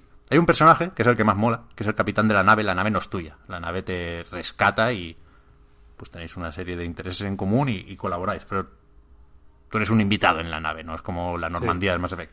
Y el capitán de la nave, que es un alienígena no sabría decirte de qué tipo. No sé si habían salido más de estos en alguna película de Star Wars, creo que no. Pero mola bastante, porque va como con chándal, es como un camionero. Y, y mola, es el personaje que más me gusta del juego, con, con muchísima diferencia. Y en cierto momento dice que tenía un problema con el juego, con el gambling. Y, y dice, pero no quiero causaros ningún problema con esto y es cosa del pasado. No sé hasta qué punto han colado una referencia- referencia a las cajas de loot ahí con dos cojonazos. Quiero creer que sí. Ojalá, ojalá. Pues no lo había pensado, pero sí, sí. Pero bueno, en ese, en ese sentido es un juego generoso. Ese es otro adjetivo que le va bien al juego. Porque sin ser muy, muy, muy largo, sí que. Sí que tiene mucha cosa. Sí que hay mucho cofre y te dice lo del porcentaje y vuelve aquí luego y te marca con el mapa mm, qué te falta por explorar, qué está bloqueado porque no tienes la habilidad. Está guay, está guay, es agradecido. Disfrutable, generoso y agradecido. Son tres cosas bonitas para decirle a un juego, vaya. Y yo se las digo a Star Sí. Sí, sí. O sea, a mí me jode que no sea también eh, creativo, eh, imaginativo, mm, que no explote la- unas posibilidades que sí, que este juego sí tiene y que muchos otros que tienen menos recursos las explotan mejor. Hmm. Eh, jugándolo, estoy pensando mucho en los juegos de Star Wars de Super Nintendo. Que son juegos que se recuerdan con mucho cariño, que son relativamente malos, en el sentido de que son buenos, pero hay asteriscos ahí. Eh, y que me parece guay, quiere decir, que se conformen, entre comillas, mm, sobre todo en el, en el- por el contexto, ¿no? Porque vienen de cagarla de una forma muy bestia con Battlefront y de no llegar ni siquiera a cagarla porque lo cancelaron antes con el de Visceral. Eh, entonces, vale, compro, ¿no? El, vale, este está bien. No es la bomba, es un juego pues bastante anticuado, bastante simplote, bastante random. A mí personalmente no me parece ni de ni de mejor juego del año, ni de mejor juego de acción, ni y, me- y a- ahora en cuanto acabemos de grabar esto me voy a lavar los dientes por haberlo comparado con Sekiro únicamente. Pero es un juego a- agradecido y agradable, efectivamente. Ahí estoy, ahí estoy. Guay. Que son, que son calificativos Pero, un no poco sé, flojos, pero no- ¿eh? que no, que no, no puedo- no quiero ir con segundas. Pero, pues así. O sea, no puedo. Me, me jode un poco que. Que Respawn, pues bueno, pues haya quedado para hacer juegos random, ¿no? Para hacer el Battle Royale y el juego random de Star Wars, tal, no sé qué. Que, me, que, que lo veo muy de, pues, de en- encargo agradecido o proyecto que te cae y está guay, pero no le veo ninguna, literalmente ninguna idea propia pero literalmente ninguna, ¿eh? Ni a nivel de historia, ni a nivel de gameplay, ni nada. Es un juego hecho de... de- es un collage. de, de cosas, de otros juegos. Pues que, que... De cosas que son agradecidas en otros juegos. Y que, pero que otros que los otros juegos en los que aparecen esas cosas llevan siempre un paso más allá. ¿No? Porque, la- porque cierta exploración que puede venir de Tomb Raider en Tomb Raider es- está más desarrollada el combate que puede venir o no de Sekiro, pero bueno, desde luego se parece. Mm. O, o, eh, que desde luego viene de este este Twitch gameplay que, dicen los ingleses, ¿no? De, de, de parry, de, de, jugar pensando mucho en el timing, ¿no? Que, está, que está guay. Es una forma de jugar que a mí me encanta me parece guay. Pero que, de nuevo, en Sekiro, por ejemplo, está mucho más desarrollado. Te guste más o menos.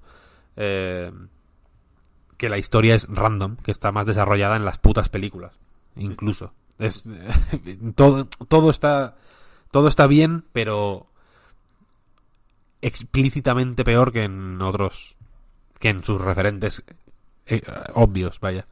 Entonces, es un juego pues eso, agradable, pero que me, que me parece me parece eh, me parece fliparse más de la cuenta aplaudir con las orejas a este juego y luego ponerle pegas a Death Stranding, quiero decir.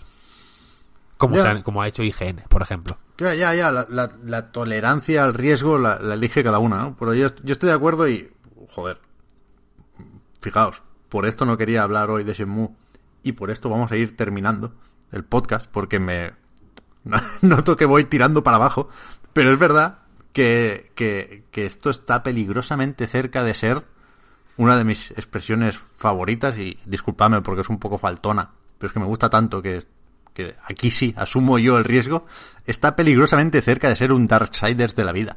Total, total. Sí, O sea, de hecho el, el último Darksiders eh, también pide ayuda a From Software, ¿no? Para solucionar sus, su falta de ideas en cuanto a diseño, ¿no? Y, y, y me creo totalmente, es que no quedan jinetes, ¿no? Porque Strife, el, el último, eh, va con pistolas, va- van a tener que buscar en otro lado.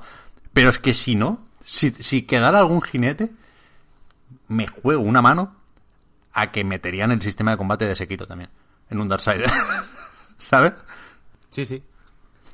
Es que, o sea, Darksiders es, un- es otro juego que coge muchas ideas de otros Sí, sí, y las cual. presenta en un formato agradecido también, ¿eh? Porque, Digno, digno, siempre. Sí, sí, sí, sí. Darksiders 1 a mí no me gustó mucho, pero el 2 sí. El es 2 muy me muy gustó digno. bastante. Sí, sí, sí.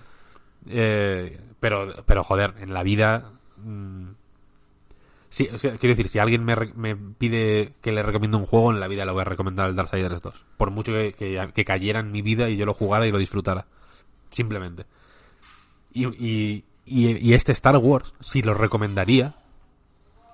Que no me veo. O sea, no veo imposible que, que yo recomiende este juego a alguien en algún momento es por ser un juego de Star Wars y no por el juego que es, Sí, sí. ¿no? Si, si un fan de Star Wars me dice, oye, este juego de Star Wars mm, está guapo, pues no le voy a decir, va, tío, cómprate el Sekiro, pero va a decir, no, Sí, sí, ¿qué es, que, es que, a ver, es poca broma con Star Wars, ¿eh? Que, que solo por la música... Es muy tocho, es muy tocho, es el Pokémon de, es el Pokémon del, del espacio. Claro, claro, claro. Al, al escuchar ciertos acordes, pasa un poco con algo dentro de uno.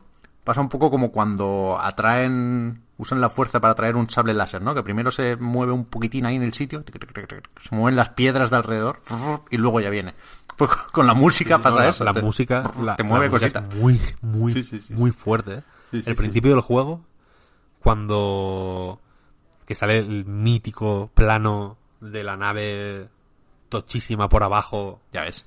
que va avanzando con la música como empiezan las películas de Star Wars. es, es, tengo gorila, tengo gorila. sí, sí, sí, sí. Vale, pues...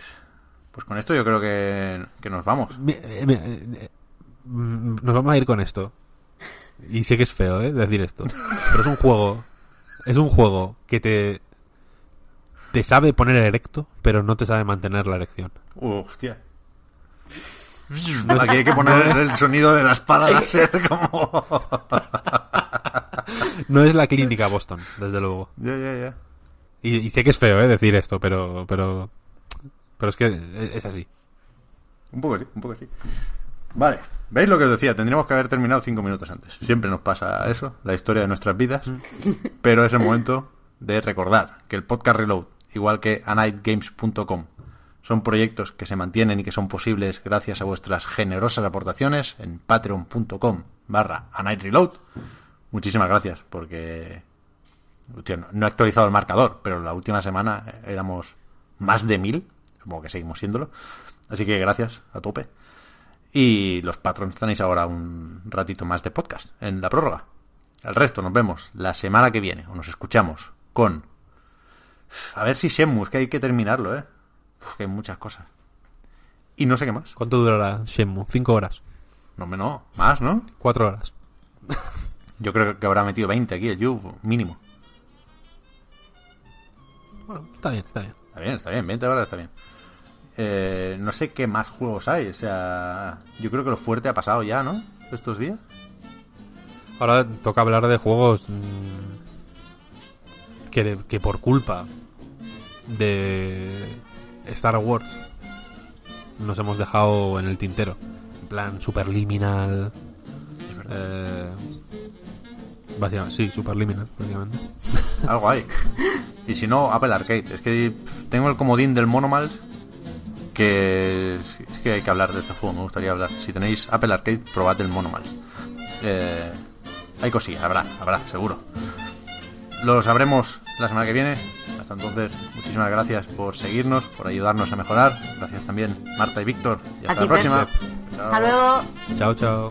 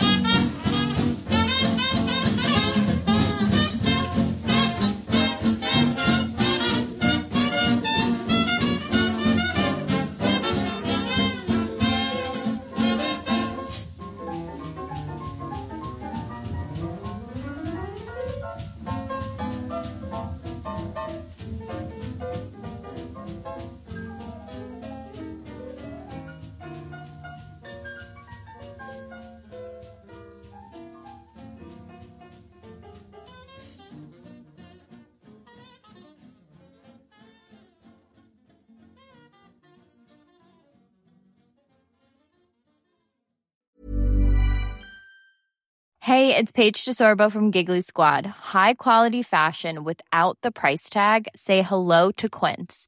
I'm snagging high-end essentials like cozy cashmere sweaters, sleek leather jackets, fine jewelry, and so much more. With Quince being 50 to 80% less than similar brands. And they partner with factories that prioritize safe, ethical, and responsible manufacturing. I love that. Luxury quality within reach. Go to quince.com slash style to get free shipping and 365 day returns on your next order. Quince.com slash style.